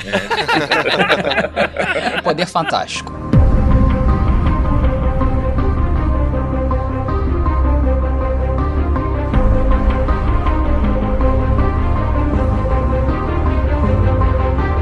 Agora, a gente tá falando dos gêmeos porque eles estavam conhecendo lá os gêmeos quando eles foram recuperar o, o cetro. Como é que foi o cetro parar lá na, na mão do Baron Strucker? Pô, isso aí foi o seguinte, é, no- lá no Winter Soldier a gente viu que a Hydra tomou a SHIELD, né? E, e quem tava com o cetro era exatamente a SHIELD. Então, assim, o Barão Stroker lá da vida pediu, chamou uns dois caras lá e falou assim: "Ei, meu irmão, traz pra mim aqui que o negócio agora é nosso. Tanto que ele dá até uma sacanada, ele fala assim: Não, eu sou um funcionário da SHIELD, né? Eu Exato. sou um. Hum, Isso Cê- aparece no Agents of Shield? Você leu, leu caras? Como é que foi isso? Não, é, isso aí na verdade tá na, é contigo, Marvel. Conosco. Não, brincadeira, isso aí foi num. Tem um, uma coletânea que saiu que foi uns prelúdios do Age of Ultron, que são uns 4, 5 quadrinhos aí. Aí tem uma das histórias. Esse passa quase que ao mesmo tempo. Que da- daqui a seis meses a Panini publica aqui no Brasil, quando o filme já estiver legal. saindo aí. Eles fizeram um prelúdio. Eu não sei se vocês lembram, eles fizeram um prelúdio dos Vingadores 1 e quem desenhava era um dos desenhistas era o Daniel HDR, nosso colega de Ah, legal. É Warcast. É legal. É que assim, essa história se passa quase que é, em paralelo com Capitão América 2 mesmo, sabe? Não é uma parada que ele foi depois. Ele pegou o certo pra fazer os experimentos dele logo durante o filme, assim. Dá uma pena como eles tiraram um pouquinho da, da força do Strucker, né? Em relação aos quadrinhos pro filme. Ele é bem assim. É, mas por parece um outro lado, capanga qualquer, né? ele ganha uma força de comédia muito bom, né? Aliás, falando em comédia, aquela festinha, putz, é sensacional, né, cara? É, cara. Legal. Uma dúvida sobre a festinha. A Gwyneth Paltrow e a Natalie Portman estão com contratos pra fazer outros filmes? Não sei, cara. É. Ao menos elas foram citadas, né? Tá, Natalie Portman não queria mais gravar. James Better. É, Cara, mas ficou o- meio forçado, né? Tipo, ah, a Pepper cuida lá da minha empresa, não pode estar aqui. Tipo, É. ficou É, meio esquisito. Tipo assim, né? vamos justificar, né? Cara, quem nunca passou por isso numa festinha? É, cadê Isso- mulher? É, por que sua mulher não está aqui? Ah, veja bem. É, tá acordou cansado, né? Cara, mas eu curti foi a comédia em cima do Rhodes, cara. Que ele fica cantando aquela. Não o Rhodes daqui, o Rhodes lá do. ele fica contando aquela história lá, não, porque aí eu entreguei, toma sua bomba. E tipo, é. Tiozão, né? Aquilo foi muito bom, cara. Mas, pô, a brincadeira do martelo é sensacional. A do martelo é muito bom. Pena que eles deram uma spoilada nisso no trailer, né? É, não tinha me O ligado. grande problema de Tinha, Vingadores é que tinha muitos, tem muito spoiler do filme inteiro no trailer, né, cara? Eu me arrependi, cara. Nas últimas semanas eu, também. tava, não tava mais vendo que vi spot, cara, porque tava entregando tudo. Graças a Deus eu não vi a tal cena do, da briga entre o Hulkbuster e o Hulk, né? Pois é. Não ia ficar muito puto Pô, também. mas a cena fiquei. do martelo, cara, minha mulher riu pra caramba com o Thor bolado quando o Capitão América dá uma leve mexidinha no martelo. A cara do Thor é muito boa. A olhada é muito boa. Uma das coisas mais legais é que o Thor tá cada vez mais nórdico nesse. É um deus nórdico mesmo. Tipo, ele tá se divertindo de estar com os mortais. Mas sabe o que eu achei foda nisso, cara? Porque você acha que é só uma cena de brincadeira, né? Mas não, ela lá na frente vai ser importante, essa questão do martelo. eu falei, É cara, isso, não era à cara. toa essa cena. É, nego já É tava verdade. plantando ali essa parada pra fazer esse callback lá no final. Pô, sensacional, cara. E aquilo, cara, aquela cena, pô, foi uma sucessão de, de emoções aqui. Vou, vou confessar pra você, eu tava quase chorando. e aí, de repente, é, eu só não chorei porque veio aquela cena do martelo e eu fiz. E todo mundo no cinema fez. "Ah, Que isso? Então, assim, eu, foi, assim, tipo, foi quase choro. Mas tá falando do Capitão América, É, com o que choro foi. Que Não, foi- não, não, Não, tô, tá eu tô falando do Visão, do gente. Ah, do Visão, tá. É, Essa, Foi essa na cena, o Eu cinema tava quase todo, chorando, entendeu? Eu tava quase chorando. De repente foi. "Ah!" O cinema todo, todo reagiu. Ca- Caramba, como assim? Essa cena foi sensacional. O cinema todo se cagou de rir. E a pausa deles, assim, tipo, bolados, olhando pra aquela, foi o tempo da risada no cinema. Pois é. Foi sensacional. E o legal é que assim, ele entrega o martelo totalmente displicente, né? Tipo, É, ó, pega aí, é. toma aí, cara. Você esqueceu aqui, ó. É, toma aí, sua Ah, vez. Como assim? O filme todo tem um tempo de piada muito bom, né, cara? Mas o que eu achei legal do filme é que ele faz umas referências pros quadrinhos muito interessantes no que se refere, por exemplo, a, a coisas menores. Essa brincadeira de levantar o, o martelo já tinha tido nos quadrinhos. Então, e se eu não me engano, eu acho que o Capitão América chega, chega a levantar, não? Ou eu tô lembrando errado? Sim, mas Sim. não é brincadeira, é sério a parada. É sério. É, cara, muita gente já levantou esse martelo. Mas a brincadeira do martelo acontecia muito naquela fase dos Vingadores, quando eles moravam na, na mansão, que tinha o Fera no grupo, que era meio que a, a reunião do grupo, e daí sempre tinha essa coisa do martelo. Época que o Jorge Pérez desenhava, era muito legal, cara. Mas o que eu quis dizer é o seguinte: o que eu gostei muito do roteiro, ele conseguiu colocar na história comentários que nós fazemos no bar. Tipo, o arqueiro falando com a mulher, cara, eu sou um cara com arco e flecha numa briga de robôs. Isso Sabe? foi Todo muito mundo bom, pensa cara. isso. Isso, e o isso foi cara muito fala foda. lá na hora. Ou seja, essas brincadeirinhas, esse, esse tipo de coisa, eles tiveram a sensibilidade de resgatar e colocá-lo no filme pra todo mundo ver. É, o- a Marvel é muito esperta no sentido que ela sabe tirar sarro dela.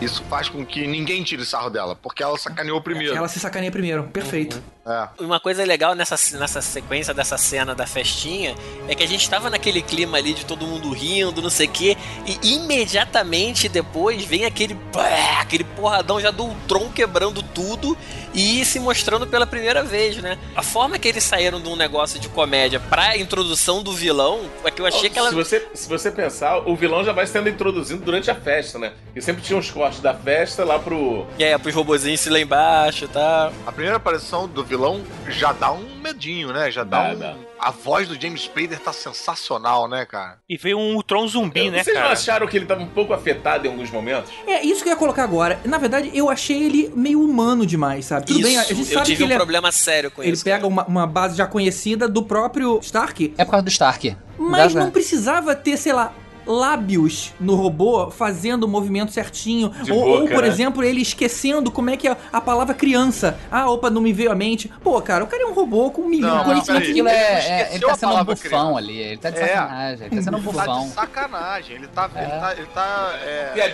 desmerecendo Entendi. os humanos, entendeu? Tá. Porque É- ele é- pega, ele é meio que essa personalidade do Stark no É o tempo Stark ironia falando ali. E da sátira e tal, elevado a um nível vilanesco. Tanto que o Stark, em vários momentos, fala: Putz, era o que eu ia falar. É, você falou ah, por segundos antes de mim. É. Eu só confesso que me incomodou. Eu, na verdade, Me incomodou. duas coisas. Me Eu, eu incomodou um achei o- pouco. a, a modulação da voz do Ultron foi coisa mais ou menos o que o GG falou.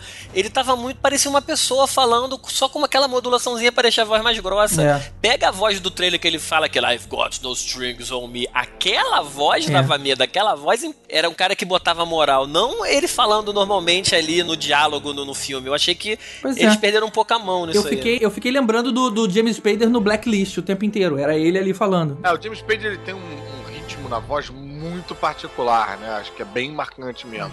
Mas eu senti, eu fiquei com uma impressão de que eles estavam. Pô, o Loki foi um vilão muito, muito carismático. É. É muito preocupante você no segundo filme ter um outro vilão com a sombra do Loki, que foi um vilão que, pô, agradou todo mundo, né? Então eu acho que o caminho que eles seguiram claramente foi o do humor. A melhor maneira de você aproximar um personagem é através do humor, e tanto que boa parte das piadas boas estavam com o Tron, né? Foi a forma Pois que é. eles arranjaram de. Mas É. por mais que eu tenha rido, gostado, eu acho que, que, que exageraram um pouco, entendeu? É engraçado, É. é... meio contraditório isso, algumas coisas no filme. Eu gostei e tal, mas ao mesmo tempo me incomodou, sabe? Aí, isso não me incomodou, porque eu sempre achei o Tron um vilão um pouquinho chato, sempre repetindo as mesmas paradas. Assim É porque me é um pareceu robô, diferente. né? É assim, é porque a É, minha imagem do, do Tron dos quadrinhos. O O grande robô- problema é a gente ficar sempre, pelo menos comigo, eu sempre ficar buscando alguma coisa dos quadrinhos. E daí aí isso me incomodou. Eu falei, pô, ele não tá tão robótico Ah. como ele é nos quadrinhos, É. entendeu? É porque ele tá mais Tony Stark de ser um Tony Stark Exatamente, maligno. o robô com essa Uhum. desculpa de ele veio da personalidade de Tony Stark, pra mim deu um prisma Sim. novo que eu achei interessantíssimo, assim. Achei maneira, É. achei maneira a hora que ele fala: pô, os caras pegam o material mais raro da Terra e fazem um frisbee. É, é. O- Essa foi boa. Típico dos humanos, né? Típico Por deles. falar, por falar em material, não sei o quê. Quer dizer, acabou. Não existe adamantium, né, cara? Não existe adamantium. Não, Eles a, partir do momento, eles a partir do momento que eles falam que o, o vibrânio é o metal mais poderoso da Terra, putz, acabou a adamantium, né? Não, é porque o adamante vem do espaço. Ah, é, cara? Adamante vem da- do espaço? Eu Não sabia. Eu também não sabia disso, não. É, Não sabia disso, Também não, mim, o cara. Não, mas Adamante assim, era uma agora, agora é porque eu Adamante tô era uma falando. mistura de ligas, pelo que eu sei, inclusive de vibrânio. Não, não, não. O Cara, escudo do capitão é uma mistura de liga de vibrânio e Exatamente. adamantio. Isso. Mas Exatamente. o, o Wolverine é adamantio puro. Adamante puro.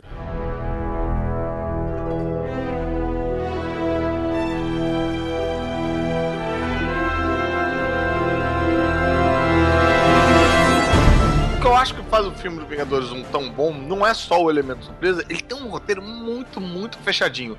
Não tem um ponto de barriga, um ponto chato, uma cena que você tiraria. Não é um filme longo, não é um filme cansativo.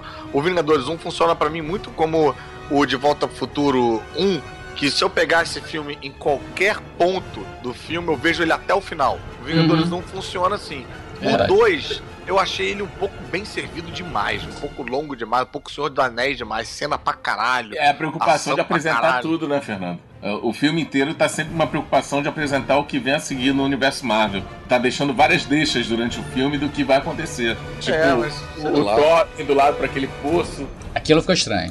Aquilo ficou estranho, cara. Não entendi nada. É. E daí É. você não entende nada, mas o Thor entende, entendeu? Tipo assim, ah, você não entendeu. Mas vem cá, vocês sabem que o, filme original tem 3 horas e meia, né? É, e é o Caraca! tal filme que lançar- é o tal filme vai que lançar em Blu-ray, né? Exatamente, a edição especial do Blu-ray vai ter um extended de lá Senhor dos Anéis que vai ter as 3 horas e meia. E aí eu tenho certeza que um monte de ponta solta que as pessoas estão reclamando vão estar lá no, explicadinho no Pô, filme, né? Isso é uma coisa que me Agora- preocupa um pouquinho, porque o primeiro filme é um filme que eu acho que eu posso apresentar pra qualquer pessoa. Tipo, tem chance da minha mãe ver e curtir. Os outros acho que já começa a virar um negócio mais específico pra fã, pra quem ama, pra quem gosta do primeiro filme pra caralho, quer continuar. No... Por causa do excesso de deixas, né? É, porque É. fica uma parada que eu tenho a sensação de que ele não pega tanto Marinheiro de Primeira Viagem quanto o primeiro filme pega, entendeu? Assim, esse filme já tem parte arrastada. O filme de 3 horas e meia vai ser ruim. Não, por isso foi acho. Esse cortado. filme com 2 horas e Por 20. isso foi cortado. E ele é menor do que o primeiro, a gente não pode esquecer disso, né? É, mas é dois minutos menor que o primeiro. Dois minutos é irrelevante. Só que ele tem uma coisa engraçada, ele tem dois minutos a menos e parece ser maior, entendeu? Parece ser maior. Jura que causa ele é menor do que o primeiro? Ele é menor. Ele- Caraca, eu achei que era 40 minutos maior do que o primeiro. Caraca, eu também. Por causa das cenas que arrastadas que maior. ele tem, cara. A cena do Gavião Arqueiro é legal, aquela coisa de, do grupo se entender como um todo, mas aquilo é muito arrastado a cena da fazenda, cara. Aquela cena podia ter dois minutos e acabou. O que acontece é o seguinte, a gente tem que entender que o, o segundo filme do Vingadores é o meio de uma trilogia ou de uma quadrilogia, sei lá. É como qualquer filme 2, você não ele não existe sozinho, você tem que ter o passado pra entender ele e ele tá abrindo portas pro futuro. Então assim, a gente tem o fechamento do Hawkeye e tem a, a apresentação da viúva um pouquinho do passado que a gente não teve em filme nenhum, tem a apresentação dos irmãos, então assim, você tá criando é, abertura pros novos personagens, pros que vão continuar, coisas que você nunca mostrou antes, que eles não têm filme E solo. se despedir de outros, E tá né? se despedindo de outro. Então, assim, é um meio mesmo, cara. Não adianta. Realmente você não. É um filme que não dá pra você ver ele simplesmente assim como Star Wars, tudo, por exemplo, tudo Império bem, Contra- mas ele continua tendo momentos arrastados, Sim, mesmo sim. assim. Tanto que todo mundo aqui estava achando que ele era maior do que o primeiro, ele É. não é. Mas o Império coisa. Contra-Ataca é tipo assim, é é o melhor filme de Star Wars, de todos. Mas ele Mas- sozinho, ele, ele tá razão. no meio, ele, É. ele não tem início Não dá fim, pra ver né? isolado, né? É. É, mas É uma coisa a gente tem que dar crédito, já que você falou essa, essa coisa, a questão deles apresentarem os personagens e tal. Uma coisa que eu achei muito bem equilibrada no filme é que todo mundo teve tempo de tela mais ou menos igual. Inclusive os personagens novos, até o coadjuvante, a gente teve o Rhodes, a gente teve a Maria Hill aparecendo um pouquinho, mas teve. Sim, não ficou ninguém de fora, eles deram um jeito de botar Na, todo na verdade mundo. ficou. Aparece O Nick Falcão, por Fury. exemplo, tava de férias, né? Não, ele aparece no final, né? Mas pois é, no final, mas É, por que, que ele não tava só ali na não. briga? Eles Ah, puxaram pô, tanto, eu ele acho que. ele- asa só. Peraí, Tá, pô, né? vai fazer o quê? Ele é um pombo. Mas ele vai tá cagar fazendo. Só que. Ele é um pombo. Vai cagar no Ultron. ele, ele comenta com o Steven Rogers que ele tá voando pelo mundo procurando aquele. o- os personagens perdidos do, do final do Capitão América 2, né? Ah, ele fala, comentou tá isso? complicado e tal, não sei o que, de ficar toda hora ficar procurando. perdido? É, ele- eles estão procurando alguma coisa. O Eu não lembro, eu não lembro mais o final do. O Wally. eu não lembro mais o final do Capitão América 2, mas ele dá a entender que ele tá fazendo alguma coisa pro Capitão América, entendeu? Ele falou sim, é, tem uma parada assim, tô resolvendo aquela parada. É, mas passou um ano já, né, cara? Ou coisa é, mas demorada. ele essa, né? continua procurando, cara. Porra, mas ele não tem jatinho, ele é um pombo, Não, cara. tem que esperar pô. o inverno. Tem que esperar o inverno pra procurar o Buck. Ah, mas eu Ok, achei, ok. Que ficou, eu achei que ficou equilibrado legal, cara, nesse filme. Inclusive o Hawkeye, que quase não apareceu no outro, nesse o cara teve espaço pra caramba. Provavelmente no Guerra Civil ele vai encontrar o Wally e a Carmen Sandiego. É. Que é a Agente Carter, né? É. Eita merda. Agora falando do espaço demais pra personagens menores, vamos lembrar essa questão do Gavião Arqueiro. Eles na verdade fizeram uma cena toda pra mostrar um background do Gavião Arqueiro, mas eles ignoraram aquele passado de flerte e de relacionamento que a gente imaginava que era com a Viúva Negra. Ou Pois seja, é. ela tinha um colarzinho com uma setinha, todo mundo meio que sabia que os dois É. estavam juntos. E de repente ali não, não, eu nunca tive nada. Era, ela era Amizade colorida. ela era tia, sabe? Eu sempre tive uma família. Não, eu achei estranho. Pra mim, nossa, eu não tinha nem entendido como um tia. Pra mim era meio que tiveram um caso mesmo e, tipo, uma ex-namorada que a, É. a mulher aceitava. Mas achei bizarro, né? Até o nome da filha ser o nome. É, não, pô, o nome da Pra filha mim- ser a amante não vai rolar. Não, né? gente, pra mim é homenagem a Troá, bonito ali, escancarado. é uma mulher com a mente aberta. A vantagem é que a Viúva Negra não podia engravidar, então não precisava usar camisinha, né, cara? A mulher dele, aí ele esqueceu disso, aí teve três filhos. Tá explicado. Ah, mas inclusive eles falam uma hora lá que rola, um- rola uma situação nessa, né? Que tipo, o Capitão América fala pro Banner lá também, tipo, pô, sabe que já rolou ali comigo também, né? Pá. Na hora que eles estão na festinha, se eu não me engano, né? Só que eu sou otário e não peguei. Ele deixa É, bem claro disso é. também. É fato que ela já circulou ali no geral, ali nos Avengers, né, cara? É uma putinha, né? Não, não pode dizer isso. Não pode dizer isso. Não Eles ter que- disseram, né? Os atores Os disseram. atores já- tiveram que se desculpar. Eles os tiveram que se atores desculpar. Desculpa, gente. Ela não é. É. uma putinha. Não é uma putinha. Os atores falaram. Ela tava se preparando pra chegar ao ápice, que era pegar o, o Hulk com toda a sua potência, né? É isso que eu falei. Cara, quando o É o- Banner tava é falando assim, Guy. você sabe que eu não posso fazer isso com você, porque eu, eu pensei que ele ia falar assim, eu vou te explodir, sabe qual é? eu, eu tinha certeza que ele ia falar isso, assim. Mas- Cara, como é que é a mente do Banner, né, cara? Chega uma mulher toda sensual, você quer fazer um carinho nele, ele acalma. Ele acalma. Ele, Ele vira o, ele vira o Banner, né? O Hulk. vira o né? Banner. Ele, ele ser o brocha. contrário, né? cara. Ele brocha. é. Ele- Não, cara, não faz sentido. Pô, você. Ele relaxa do lado da mulher. Acho que É, faz mais sentido do que o cara ficar puto. Não, mas. Ah, mulher! ai, ficar- Mas não é só raiva que transforma ele, cara. Não, você lembra no mas filme a do ideia Hulk? é a raiva. Ah, ah, não, Você não, tá não. com adrenalina. Hum, hum, você tá esquecendo aquele filme do Hulk lá que ele vai com a Beth, a Não, Beth fala, não Você, que rola. tá le- você que não tá esquecendo que esse filme do Hulk é para ser esquecido. Faz parte. Ele vai- Não faz não, parte. Não faz, não faz. O primeiro filme Ih, não gente, faz. estão em confusão. Não tô falando do Ang Lee. Tô falando do filme que ele. Do Edward ele tá- Norton. do Edward É, Norton. do Edward faz Norton parte. faz parte. Mas aquele é outro Hulk, é o Edward Norton que virava aquele Hulk. Esse Ah, Hulk é outro, já vem até no quase no nome. Mark Rucalo. Esse é o Hulk, Hulk Enhanced. Agora, já que a gente tá falando do relacionamento do Hulk com a Viúva Negra, o que, que vocês acharam daquela ceninha dela pegando caroninha nele de, de mochilinha, dele pulando com Eu ela? achei bizarro, cara. É Eu achei- bizarro, né, cara? Ela vai pegando durante todos os pulinhos, né? Ah, ah. Caraca, não, era pra ela ter morrido, se É. despedaçado Não. de 18. Aquela mulher que o Thor joga lá pra cima pro Capitão América pegar. É aquilo também, né, cara? Caralho, aquela mulher chega só o braço dela lá em cima, sacou? Não, cara, é, aquela mulher tinha que chegar toda cagada lá em cima, cara. Ia chegar a caveira, né, cara? A pele toda saiu. Não, caralho, cara, é, A caveira ensanguentada. assim. A caveira vermelha, né, cara? a filha do Caveira Vermelha. A cara, aquilo é um resgate muito, Tosco, muito né? bruto, cara. Muito grosseria, cara. Eu lembro um vídeo que eu vi hoje. Só vontade de dar um chute pra cima, né? Pega aí! Aquele momento é, aquele momento é tipo super Joselito, cara.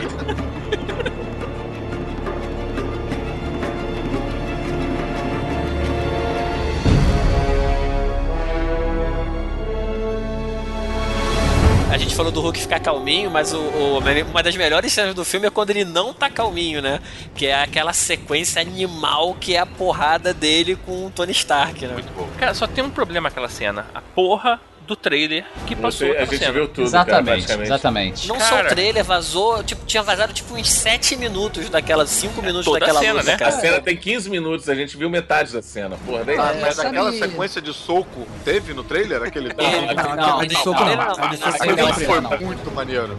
É, cara, vem cá, E então dizer... cuspindo dente, cuspindo dente, falando sorry. É, é. Mas vem cá, na verdade, então, o Hulk foi derrotado, né? Não, ele não foi derrotado, ele não foi derrotado. Ele foi derrotado porque ele acorda. Ele acorda, leva o socão. Ah, tá, tá, tá. Ah, quando Ele, ele, ele acorda para já de não é mais. porque ele sai do controle da, da Scarlet. Mas Você que ele não- leva aquele soco ali e fica de boa depois? Quando ele acorda, ele fica traumatizado que ele vê a merda que ele fez. Isso, é que ele ele já tava olho fora assim do fala, controle, Puta né? merda, olha o que eu fiz, cara. Eu tava me controlando há tantos anos, sei lá quantos anos se passou. É, e outra é. coisa que fica bem clara é que o Bruce Banner tá cada vez com um pouco mais de controle sobre o Hulk, né? Sei não, Cassiano, eu tô começando aqui a achar o seguinte: ele tava sob a influência da Wanda, né, da, da, da feiticeira escarlate, Uhum. e quando ele, ele se dá conta daquela porra toda lá, depois que cai o prédio em cima dele, ele não tá mais sobre. sobre Isso, sobre é. Ali já sobre não o tá- domínio isso aí. dela. Sim, Exatamente. sim. Então, ele. E ele depois leva uma porrada do Tony Stark. E desiste de lutar, então pra mim o, o cara tá com muito poder sobre o Hulk. Então O é isso, ele tá Sim, cada, sim, cada vez mais. é. Tanto tá que no final ele decide ir embora. Ah, com E mais poder. prova que ele não Como é? perdeu, Ah, ele vai embora. Ah, tá, desculpa. Entendi você falando que estava com menos poder. Tanto que no final ele vai embora na forma do Hulk, né? Ele não Isso, e virar ele um- não, o que prova é que ele não e aquilo perdeu é muito também. foda, que aquilo dali parece a cena do, do Planeta Hulk, cara. Aquela cena dele no jato, aquilo é muito foda. Mas a- aquele jato não vai pra fora, né, não, cara, não da vai Terra, pra né? fora. Quando É. dá a entender, ele cai no meio do oceano. É, aí ele cai perto das ilhas whatever lá, Fiji, sei lá. E aí. Fiji. E aí, não, e pior que quando apareceu Fiji, eu, puta cara, Fiji tudo a ver com a, a gente da Shield. Não, não era Fiji, era, porra, era Tahiti, entendeu? eu fiz um link entre Fiji e Tahiti na hora. Eu, Puta, então a gente Coulson vai fazer alguma coisa. Eu, Mas, caralho, cara, não, não, essa parte do filme me preocupou muito, cara, porque o hot toys dessa porra vai ser muito caro, maluco. Vai, vai, cara. Pô, tu sabe que o cara é, é nerd mesmo, quando ele vê o filme fica preocupado. É. Vai ser o Hot Era Toys. melhor que o filme que fosse um ter fracasso. É. Porra, tinha que ser uma merda pra ninguém querer comprar e aí tem Não, uma porra. concorrência. Bom vai merda. ser o do Homem-Formiga, que o Hot Toy vai custar dois reais, entendeu?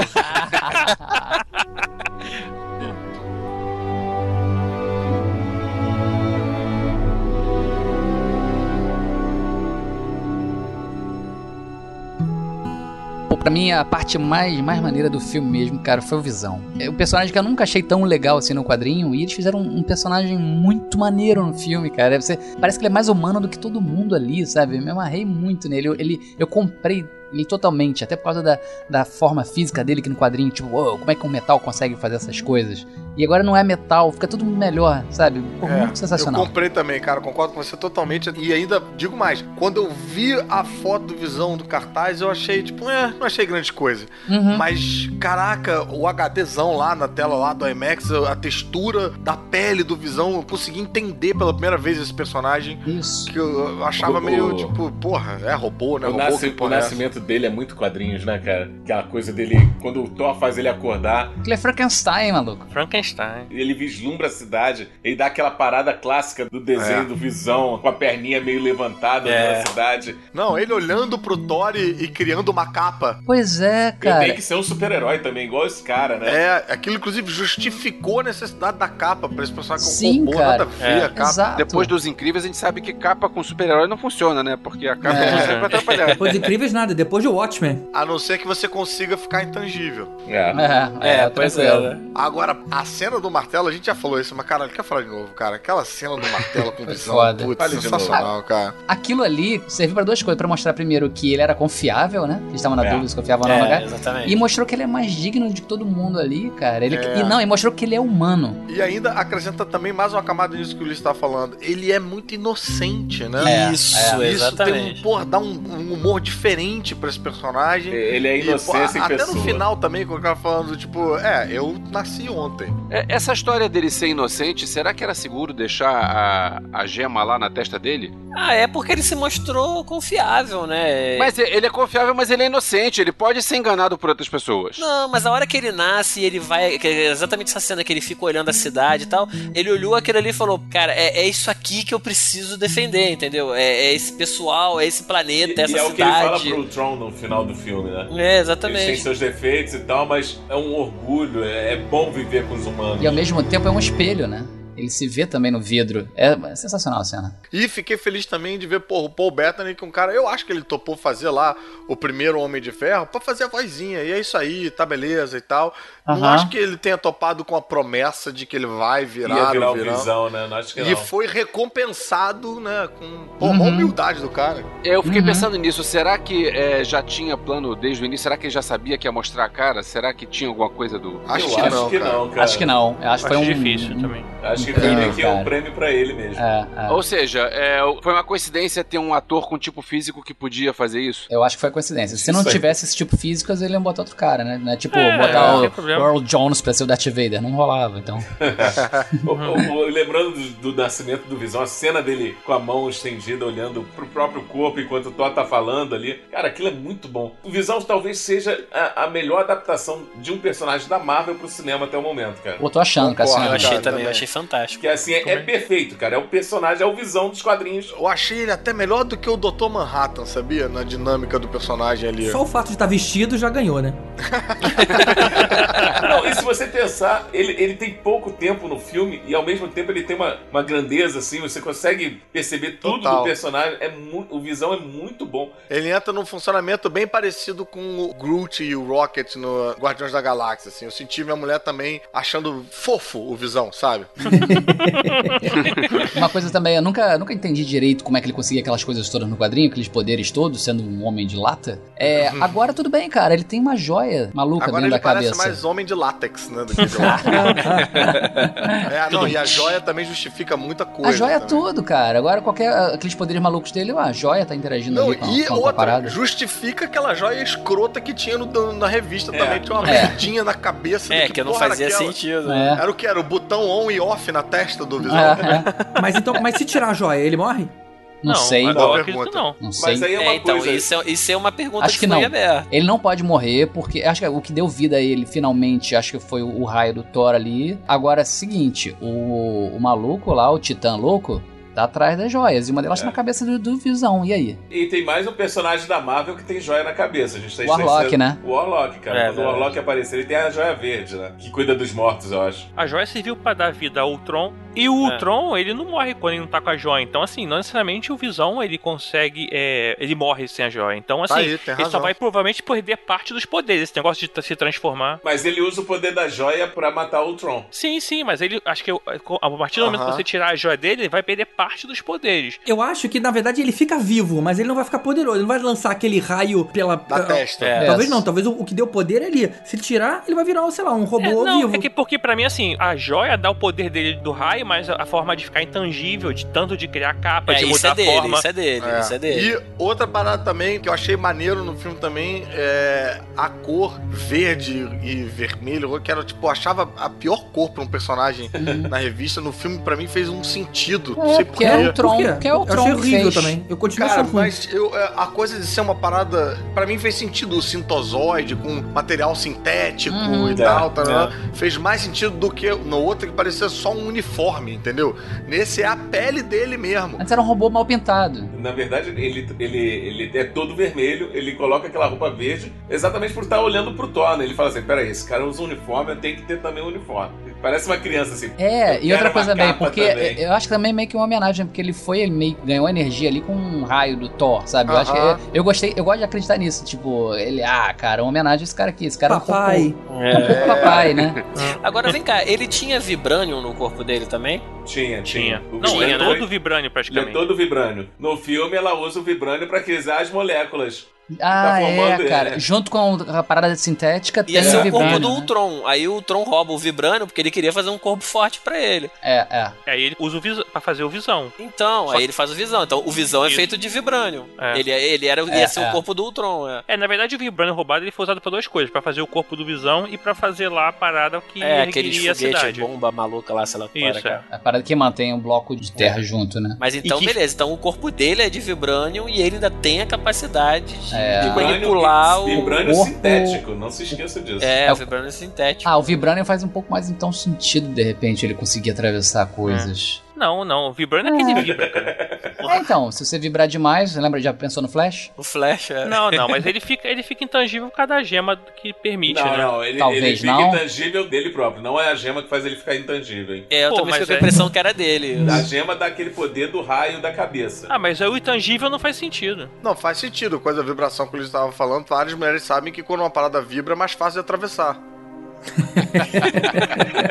Por isso que a Wanda já ficou de olho ali. Você perceba ali que a terceira Mas o o cara pelado não tem pênis, hein? Mas, brother, ele é um vibrador gigante, cara. É verdade. Não, mas se ele É. fez aparecer uma capa, ele pode fazer aparecer o que ele quiser, né? Verdade. É, É né? verdade. Até dois. Olha aí. Sendo o, o de baixo engancho. Por pouco o nome do personagem, ao invés de Vision, não vira Rabbit. O mais popular de todos os tempos. Vai fazer figuração no Sex and the City. Mas vocês estavam falando da, do Vibrânio para fazer a, aquela bomba no final, não sei o que, tá? Por aquela cena com a cidade voadora resgatando todo mundo da cidade. Eu achei aquilo bem revista em quadrinho também, achei bem maneiro. Vocês É. não acharam, não? É, viu É o maneiro. Superman resgatando todo mundo da cidade, viu? É, aprenda. É assim que se faz. Destrói a cidade, mas salva as pessoas. É, então, cara, Hã? pra mim foi uma coisa que eu não gostei, que foi esse negócio de vamos, pessoal, corre por aqui. Ninguém morreu, né? Você queria que alguém morresse, né? Você queria morte. Todo mundo, cara. Eu queria que todo Ah, mundo cara, morresse. sabe o que eu não gostei? Afinal, De- afinal, em Sokovia, né, gente? Se fosse pelo menos no país. Porra. Pô, em Mas isso que eu ia falar, né? cara. Eu não queria que fosse Sokovia, não, porque Nova York meu, meu, meio que me aproximava das pessoas, que é um lugar que existe. Quando é negócio de eu falei, ah, foda-se, cara. Os caras nem existem. Sério, vocês são exemplos de seres humanos, É viu? quase, é quase Olha, isso. Não, é porque é a cidade que não existe. Que Não, mas aquela a luta final eu achei mó barato, exatamente por mostrar cada um lutando mesmo que separado, mas assim, é, nunca era um cara muito sozinho, era, normalmente era ele mais um, tinha sempre dois ali mais ou menos. É. E, e era legal aquilo que a gente falou no começo, né? Um ajudando o outro, complementando É. o poder e o estilo de luta E- do e- outro, né? Eu só acho que foi meio excessivo tá a Viúva Negra ali no meio, sabe? Tava todo mundo com um robô demais ali. Não era pra ela estar derrubando tantos assim que nem tava Mas todo mundo. cá, eu pensei nisso também, mas qual é daquele macacão de Tron que ela usa com umas É, paradas? parece Eu achei que dá aquilo mais dava uma.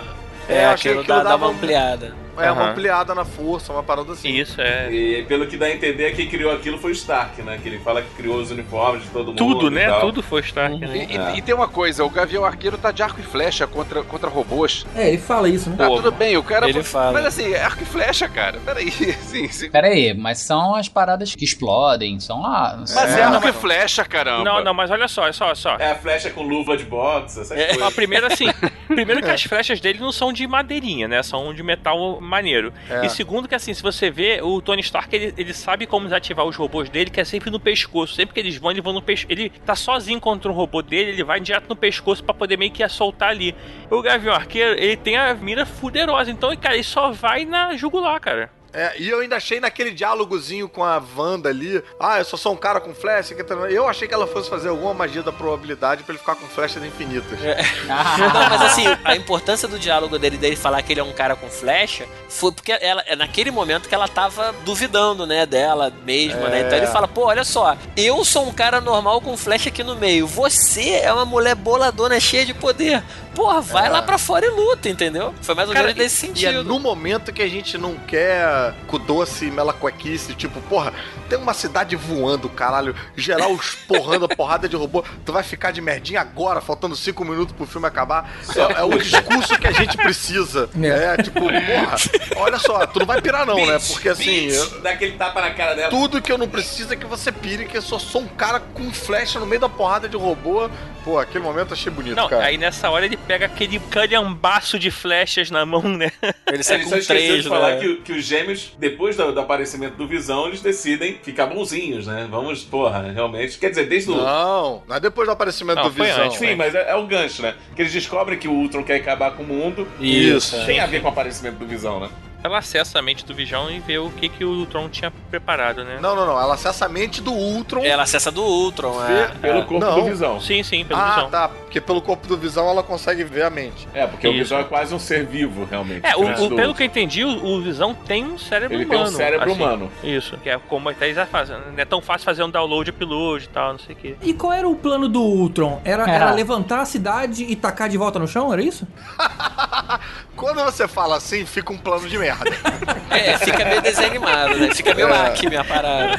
Mas era tipo levantar a cidade numa altura X, jogar ela com propulsores pra baixo pra simular o meteoro que extinguiu com a vida dos dinossauros. Não, agora vem cá. É um buraco de roteiro do cacete, que ele queria exterminar a humanidade. O puto tinha acesso a todas as porras dos códigos nucleares. Aí nego Não tinha. que o Jarvis estava não segurando. Tinha, porque o Jarvis não Sim. deixava ele Ah, pegar. não mete essa, né, cara? Porra. Não, ele era não uma inteligência artificial muito mais evoluída, cara. Ah, não, mas não chega a ser um furo de roteiro, cara. O nego dá uma explicadinha nesse furo de roteiro aí. Eles explicam muito bem que o Jarvis é muito mais inteligente do que o Tron. Não, fala, é, se é mais inteligente, não é mais inteligente, pode ser uma forçaçãozinha, não, mas pelo menos o nego fala sobre isso. O nego fala, pô, por isso que ele não estava Ah, é, conseguindo. mas- Pode ser Enfim, forçadinho, mas o nego não deixou passar batido. Não, Tony Stark fala, quem tava lá por trás é o Jarvis. Então vamos botar a mente dele aqui no Visão, na sua visão, né, que é, é onde até surge o nome, pra poder exatamente o cara combater, porque ele já, ele já ganhou do Troll antes, ele fala, né, já ganhou antes. Na hora que tá rolando isso, rola o comecinho da treta lá da Guerra Civil, né? Que o, o Capitão América parte pra porrada com, com o Tony Stark nessa hora, né? A treta da Guerra Civil já começa na, na casa do Gavião Arqueiro, né? Se você pensar. É, É verdade. Mas Começa eles terminaram muito lá. amiguinhos, gente. Não podia terminar tão amiguinhos assim. Tinha que Eu ser acho que a meio treta da Guerra. Civil vai ser outra, cara. Não vai ser só isso aí, não. Ele fala assim, eu tenho minha, minha, minha quantidade de Thor é maior que a sua. É, não, não, me- não mexe na minha pilha de Tora, não. É. É ali que começa. muito engraçado, Guerra. Civil, né? Essa aquele- muito boa, cara. Não rouba da minha pilha. E a pilha dele é menor, né? É, pois é, essa que é. Essa é a piada. Pilha de merda, né?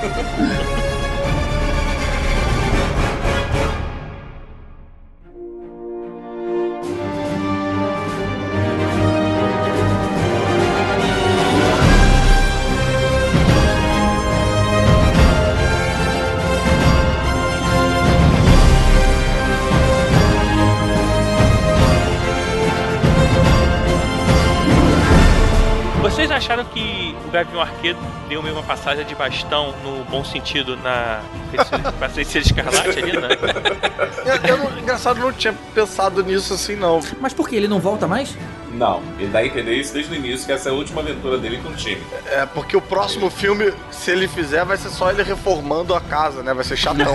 Ele falou, ele falou isso, é E, na verdade. verdade, o terceiro e o quarto filme vão ser muito, muito fodas pro Gavião Arqueiro participar, né, cara? É, ele contra o Thanos vai ser ridículo. Pô, se atirar flecha no espaço, fudeu, né? É, fudeu, cara. Quer dizer, vai, sai um gavião e entra um falcão, né? É, porque na verdade a gente viu, entrando agora, tipo assim, o time 2 veio o Capitão América, a Viúva Negra tava ali com ele, aí tem agora o Visão, tem a, sei lá, Feiticeira Escarlate, tem o Falcão. Falcão e o Máquina E o de Ferro. Máquina O de- Máquina de, Máquina Máquina de combate. War Machine. Combate. Combate, War Machine. Mas maior cara de time B, né, cara? Mas os Vingadores sempre foram meio time B. Se a gente for ver a história dos Vingadores, desde até a época que se criou os Vingadores da Costa Oeste, era sempre time B pra baixo, né? É, não. Quando eles surgiram primeiro, pô, você botar Hulk, Thor, Homem de Ferro. É, É, mas time depois A. você coloca o Quicksilver, a Feiticeira Escarlate, o próprio Gavião Arqueiro. É, Essa Era galera é um É. pouco mais Era, Costa Oeste. é, Os galera aí. Vingadores sempre foram meio timezão B, assim, e que tinha participação do Homem de Ferro, do Capitão América e Thor. É, depois de Guardiões da Galáxia, acho que tá ok, porque ninguém conhecia os Guardiões também, É, ninguém conhecia os personagens, é, isso ficou mais tranquilo. depois da morte do Ultron, né? Tony Stark vai tirar as suas férias merecidas, né? Já que ele não Uhum. vai ter filme pra fazer, ele só vai fazer os, os filmes de grupos agora, né? Pelo que Ah, tem não vai ter, não vai ter Homem de Ferro 4? Não, não vai ter. Não, não, Ao não. que parece, ele vai aparecer nos Guardiões da Galáxia 2, Civil War. E no Homem-Aranha. É, no Homem-Aranha, uma coisa assim. Homem-Aranha da Sony. filmes- e nos filmes do, dos Vingadores, é claro. Mais uma dúvida: o, o filme da Guerra Civil não é o Capitão América contra o Homem de Ferro? Sim. Exato. Sim. Mas não é um filme dele. Sim, mas, Mas aí ele então é um filme que ele é um dos do principais, Skype, né? entendeu? É, mas aí É. conta como, como filme de time, né? É. Ele vai brigar com o Capitão América por Skype. Vai ter Na xingamento. Muito indireta no Twitter, muito xingamento no Facebook. Ah, e vai vencer, que o capitão não sabe nem abrir o Skype. Ele perde tudo quando salva, igual Caruso. Mas aí, beleza, o filme acaba e a gente tem a cena extra com o Thanos. De novo, né? De novo. De novo. E, e, na verdade É. ele fala uma coisa curiosa, ele fala o seguinte, ai que droga, então eu tenho que fazer a parada direito. Ou seja, tinha alguém amando dele, tentando fazer alguma coisa antes? Não, mas Não, ele, ele só tá não conseguiram manipulando, ele, ele tá enxergando tudo. Mas ele ficou meio puto, tipo assim, como, ai, que, que droga, eu tenho que fazer, sabe? É, eu também fiquei É, com essa falou, impressão. tipo, então eu vou lá pegar pessoalmente. Ele queria que alguém exterminasse a raça humana e destruísse os Vingadores. O nego não consegue, ele vai ter que fazer, pô. Vocês repararam de onde ele pegou a manopla, né? Era o quê? De Asgard? É. Você É, viu de o rasga. fundo branco e tal? Não consegui perceber o fundo, É, eu não, também não cara. percebi. ele, mas tá na- ele- ele tá lá naquela parte onde Eu tava, os- tava muito os- ocupado Ah, gritando. então, Eu acho que o Loki, o Loki abre É, a Loki porta é pra o Loki ele. deixou. regente de Asgard, né? Disfarçado. Então, eu acho que é o seguinte, o Thanos não falar, vou lá agora eu mesmo pegar as joias. Ele deve falar, tipo, vou eu lá mesmo acabar com esses caras. Sim, sim. Eu vou ter que resolver. né? Outra coisa legal é que a gente vê a importância que o Thor vai ter até os Vingadores 3 e 4, né? Que é o Thor que descobre que o Thanos está envolvido É o- com a parada. Quer dizer, É. o Thanos não, ele sabe que alguém está envolvido querendo as joias do infinito. Não, ele não É sabia ele- que tinha alguém querendo as joias do infinito. Claro não tinha que ele isso. sabe. Ele- depois do sonho ele fica bem claro. Não, no Eles sonho, estão- no é, sonho. Até ali só a gente sabia, nós público. Não, sim, mas eu tô dizendo que agora, a partir de- desse filme, o Thor ganhou uma importância muito grande pra toda a saga seguinte. Que Uhum. vem agora dos, do- dos Vingadores de Cambau 4 em relação ao Thanos. E por que, que ele tem tanta. O Thanos tem tanta raiva da raça humana? Porque ele deveria ser, tipo assim, Ele micróbios. não Caguei tem pra raiva, vocês. né? Ele tem tem inveja. raiva, não. Ele- por isso que ele tá roxo de inveja.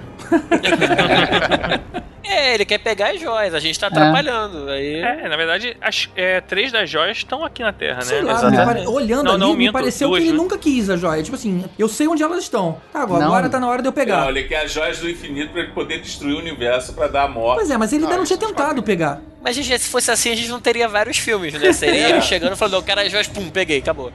Gente, Já peraí. Vamos resgatar aqui. que- é, por que, que ele faz o acordo com o Loki? O Loki quer governar a Terra e o que, que o Thanos ganha? Uma das joias, ele quer A joias. joia. Era o Tesseract. Tesseract, é. Era o O Tesseract. Isso, Tesseract, na verdade, acho que o, o Thor leva no final, né? Pra casa. Ele não Leva- fica na Terra, né? Ele leva É, pra Acho que a Asgard. única é. joia que Asgard. fica na Terra Ele realmente leva. vai ser agora da mente, né? E as outras. O filme também tem esse momento no sonho do Thor que tira todas as dúvidas do que, que era joia e o que, que não era, né? Que tava Uhum. rolando muito debate aí se o Tesseract é joia, se não é joia e tal. É, Ele é mostra. uma. Ele quase, mostra com tipo, certeza. É, Bem é, didático, não. bem Isso é uma didático. joia. Mostra que nem- Isso daqui também é uma joia. Temos quantas ali, então? Temos Quatro. quantas? Ele mostra quatro, são as quatro que tem, né? Mas são seis, Uhum. não são? São seis. São São seis. seis. A gente precisa de duas ainda. Agora, a gente vai ter cena extra dessa visão do Thor, com certeza. No- porque era uma das cenas, né? inclusive, que passava no trailer, que era de uma, uma tipo uma feiticeira, alguém saindo d'água de costas, que a gente não sabia Exato. quem era, e essa cena não tá no filme. E vem cá, na sala de vocês, na sala de cinema de vocês, mesmo tendo sido avisado que não ia ter cena extra no final, ficou muita gente pro final? Ficou pouca gente. Porra, cara, eu tá eu fiquei até o final. Eu fiquei até o final. É, eu fiquei Olha- até o final, porque eu sempre fico até o final. Eu gostei, por exemplo, eu sempre fico vendo os créditos. Achei bonito uma hora que mostrou uma homenagem ali falando Brian Michael Bendis, é, a galera que escrevia Vingadores e tal. Todo mundo que escreveu arcos grandes nos Vingadores. E os desenhistas também estavam lá citados no crédito. Achei isso legal pra caramba. Você só tá justificando porque ficou todo mundo em pé te esperando lá embaixo, né? Eu ia falar que eu não ia 15 minutos ficar, esperando não. você descer. Eu, qualquer filme, eu vejo crédito até o final, cara. Cinderela, eu vi Você crédito lê até o final. tudo. A pergunta é: você lê tudo, aquelas letrinhas? Não, eu fico volta e meia vendo um nome, tipo, ia lá, aquele ali tem nome de brasileiro. É uma diversão, cara. Paguei o ingresso. Quero usar Olha, Paguei final. o ingresso, eu vou usar essa merda. Olha só, eu concordo com o Caruso. Eu acho que o filme acaba quando acaba. Quando para de passar os créditos e, Se e fosse acende assim, a luz não Eu tinha ainda acendido, acho- não acendia antes, Pois é, cara. mas a luz acende porque algum filho da puta acende Pois a luz é. antes. Sempre assim. Não, mas é, a luz eu- do eu não acendeu, concordo. não. A cena do Thanos com a luz acesa perde muito, cara. Pô, uma É galera, uma brother, uma galera aquilo. trabalhou nessa porra durante não sei quantos anos, deu a vida ali durante é, não sei quantos meses ali, todo dia, sem ver seus entes queridos. Foi dormir tarde gravando podcast enquanto a mulher tá com raiva esperando, pô, Silvio, de novo, Exatamente. não voltou. Tem- E aí, Assim, porra, nego vai, na hora de você fazer uma reverência a essas pessoas, nego vai, tipo, acender a luz, vai, vai embora, acabou. Essas pessoas que se fodam. Elas não importam porra nenhuma. Elas fizeram à toa aqui. Acende Agora, essa luz e vai pra casa, Tu não, tu da não curte videogame, não, né? Que crédito de videogame tão grande pra caralho, é impossível. Cara, eu não, eu não tenho jogado mais, mas, cara, quando eu terminei Mario 3, meu irmão, eu fiquei até o último. Cara, o depois daquele, último depois, japonês ali. depois daquele especial da Globo que os créditos foram 15 minutos de crédito, eu não falo meu mais nome nada. apareceu, fiquei feliz que meu nome apareceu. Apareceu. Caramba, Apareceu, cara. bonitinho. É, eu fiquei surpreso que no final da, da minha sessão, a, a cena extra era um maluco entrando, varrendo a coisa na minha frente. Sério? Foi muito Em 3D? decepcionante. É 3D, 3D. 3D. Mas aí, falando em cena extra, cara, eu podia jurar que a cena extra ia ser a introdução do Homem-Aranha no universo. A gente já tinha visto aí um, um, um trailer fake, não dá né? tempo, cara. Não dá tempo, GG. Cara, Não, não, mas olha o- só, não dá tempo do quê? Porque é, tudo bem que eles não escolheram o ator ainda. Você, você pode usar o Homem-Aranha sem. é, Ah, mas e a roupa? Como é que vai ser a roupa? Vão estabelecer já Cara, agora? eu acho, eu tenho quase certeza que a roupa é azul e vermelha. Você não é DC, não, GG. Você não é DC, não, cara. Ele tá falando de Marvel. Faz essa porra certa, cara. Se fosse descer, ia aparecer, ia aparecer um armário e o uniforme do Homem-Aranha e acabou o teaser. É isso aí. No escuro, no escuro. Maneiro. Bom, mas o fato é que é, vai ter mais um Homem-Aranha, tudo de novo, cara. Não é tudo de novo, não, cara. Não vai ser um filme de origem, GG. Não vai ser, ah, não vai duvido, ser. cara, vai ser. duvido. Não vai, duvido. isso é Vai, não estabelecido, já foi falado, já foi informado, já foi. Ah, é mesmo? Bom, então acabei de É. aumentar minha expectativa, porque pra ver tudo de novo. Cara, anda com a Marvel, eu vou, porque a Marvel não costuma falhar. A Marvel tinha falado que o último filme de origem dela vai ser o Homem-Formiga. Ela não vai mais fazer filme de origem. Pelo menos já melhorou minha expectativa, cara. Que daqui a pouco outro Homem-Aranha eu já ia sugerir mudar o nome pra Repeater Parker. Muito bem, muito bem. Agora, pra mim, o que aconteceu é o seguinte: eles vão pegar essa galera todas das séries, o Luke Cage, Iron Fist, né, o Demolidor, vão fazer o filme do Defenders, aí depois lá no Avengers. Não, seriado. Não, sério, É, sério, é sério, Defenders. Sério, sério, né? O Demolidor já assinou, né, pra aparecer em Vingadores, no- em Guerra Civil. Se der certo, cara, eu acho que aí o que, que eles vão fazer? Eles vão fazer. Vai ter duas frentes de batalhas. Um enfrentando Thanos no espaço e a galera Defenders, tipo Viúva Negra, era mais fraquinha na Terra aqui. Vai ser duas frentes de combate. Vai ser uma parada maneira, cara. E o Homem-Aranha sem saber pra onde vai, né? O Homem-Aranha 2, O perdido. Homem-Aranha pode ir pra qualquer lugar, cara. Verdade. Ele vai pro espaço. Ele vai prendendo as, as teias nas estrelas, né? Pra ir se movimentando. Não, GG, tem muitos satélites por aí, cara. Satélite. Não, mas olha que foda. Se a- Marvel com direito sobre o Homem-Aranha, ele pode usar o Agente Venom, que, que já existe no- nos Guardiões da Galáxias. É, Vamos Marvel não- ficar, deixar o Venom quietinho. Vamos Deixa o. Venom quieto, cara. Já, você Venom Não, já a um gente problema Venom é maneiro, cara. Não, não, deixa eu. Sério. É, aí só Venom. Cara, eu acho que é bom a gente terminar, cara. Eu tô querendo acabar com esse programa hoje. O GG já alcançou o limite da sua estafa já. Eu acho que foi um, muito tem um simbionte te sugando energia aí, GG.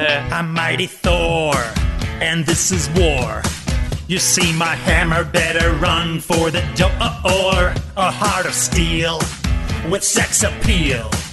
I guess the super secret boy band is real. Master assassin, but with some fashion. Bashing in heads for you. Yeah, we can light up the sky like nobody else. We're stopping all the bad guys, they're just overwhelmed. You say that you have an army, we have a home. Mighty, yes, heroes, Avengers assemble. We are the ultimate fighting team, brought together by Shield leader Nick Fury. The crap out of Thor's brother Loki. Mighty, yes, heroes, Avengers assemble. Let's go. Oh oh, Avengers assemble. Super soldier, I'll be your shield. And I can kick all kinds of ass on the battlefield. So what? I'm green with cut off jeans. You wouldn't like me when I'm angry. Master assassin, but with some fashion. Bashing in heads for you. Yeah, we can light up the sky like nobody else. We're stopping all the bad guys, they're just overwhelmed. You say that you have an army, we have a home. Mighty, yes, heroes, Avengers assemble. We are the ultimate fighting team, brought together by Shield leader Nick Fury. Let's kick the crap out of Thor's brother Loki. Earth's mighty, yes, heroes, Avengers assemble. Let's go. Oh oh, Avengers assemble. Let's go. Oh oh, Avengers assemble. Ulisses, eu ainda te chamo de roteirista e humorista ou só falo teu nome? Pode ch- chamar do jeito que quiser, meu bem, também atendo. Não, esse é sem outras circunstâncias. Tá bom. E outra coisa que eu fiquei pensando, a mulher do Thor, será que tem o poder de, de levantar o martelo? Quem, a Assim, Tora? será que ela se- A Tora? Não, a Natalie Portman. A Natalie Portman deve ser digna, né? Ah, Acho que não, cara. Só, só Piadinha, cantando gente. funk. É Ela tem piadinha. pensamentos, Ah, você tá- Você não consegue entender a piadinha, pô? Você tá, tem que você tá fazendo uma metáfora de martelo pra piroca, é isso? Isso. Cara, Porra. ela é o Messi, né, cara? É o homem que faz sumir as pessoas da palestra com cada piada que ele faz, né? Porra, então- Esse é o poder secreto Ó, do Messi. se o teu pau parece um martelo, consulte um urologista urgentemente. É que a cabeça tava inchada, né? Tipo, Tá parecendo um tubarão martelo, né? Teu pau, realmente, valeu. Sharknado. Já temos mais um blooper. Mas o GG, esse blooper é sexista, não pode entrar não. Porque não pode entrar é um pau de martelo. Eu fiquei imaginando agora os caralhos voadores. Coquinado, né? O coquinado.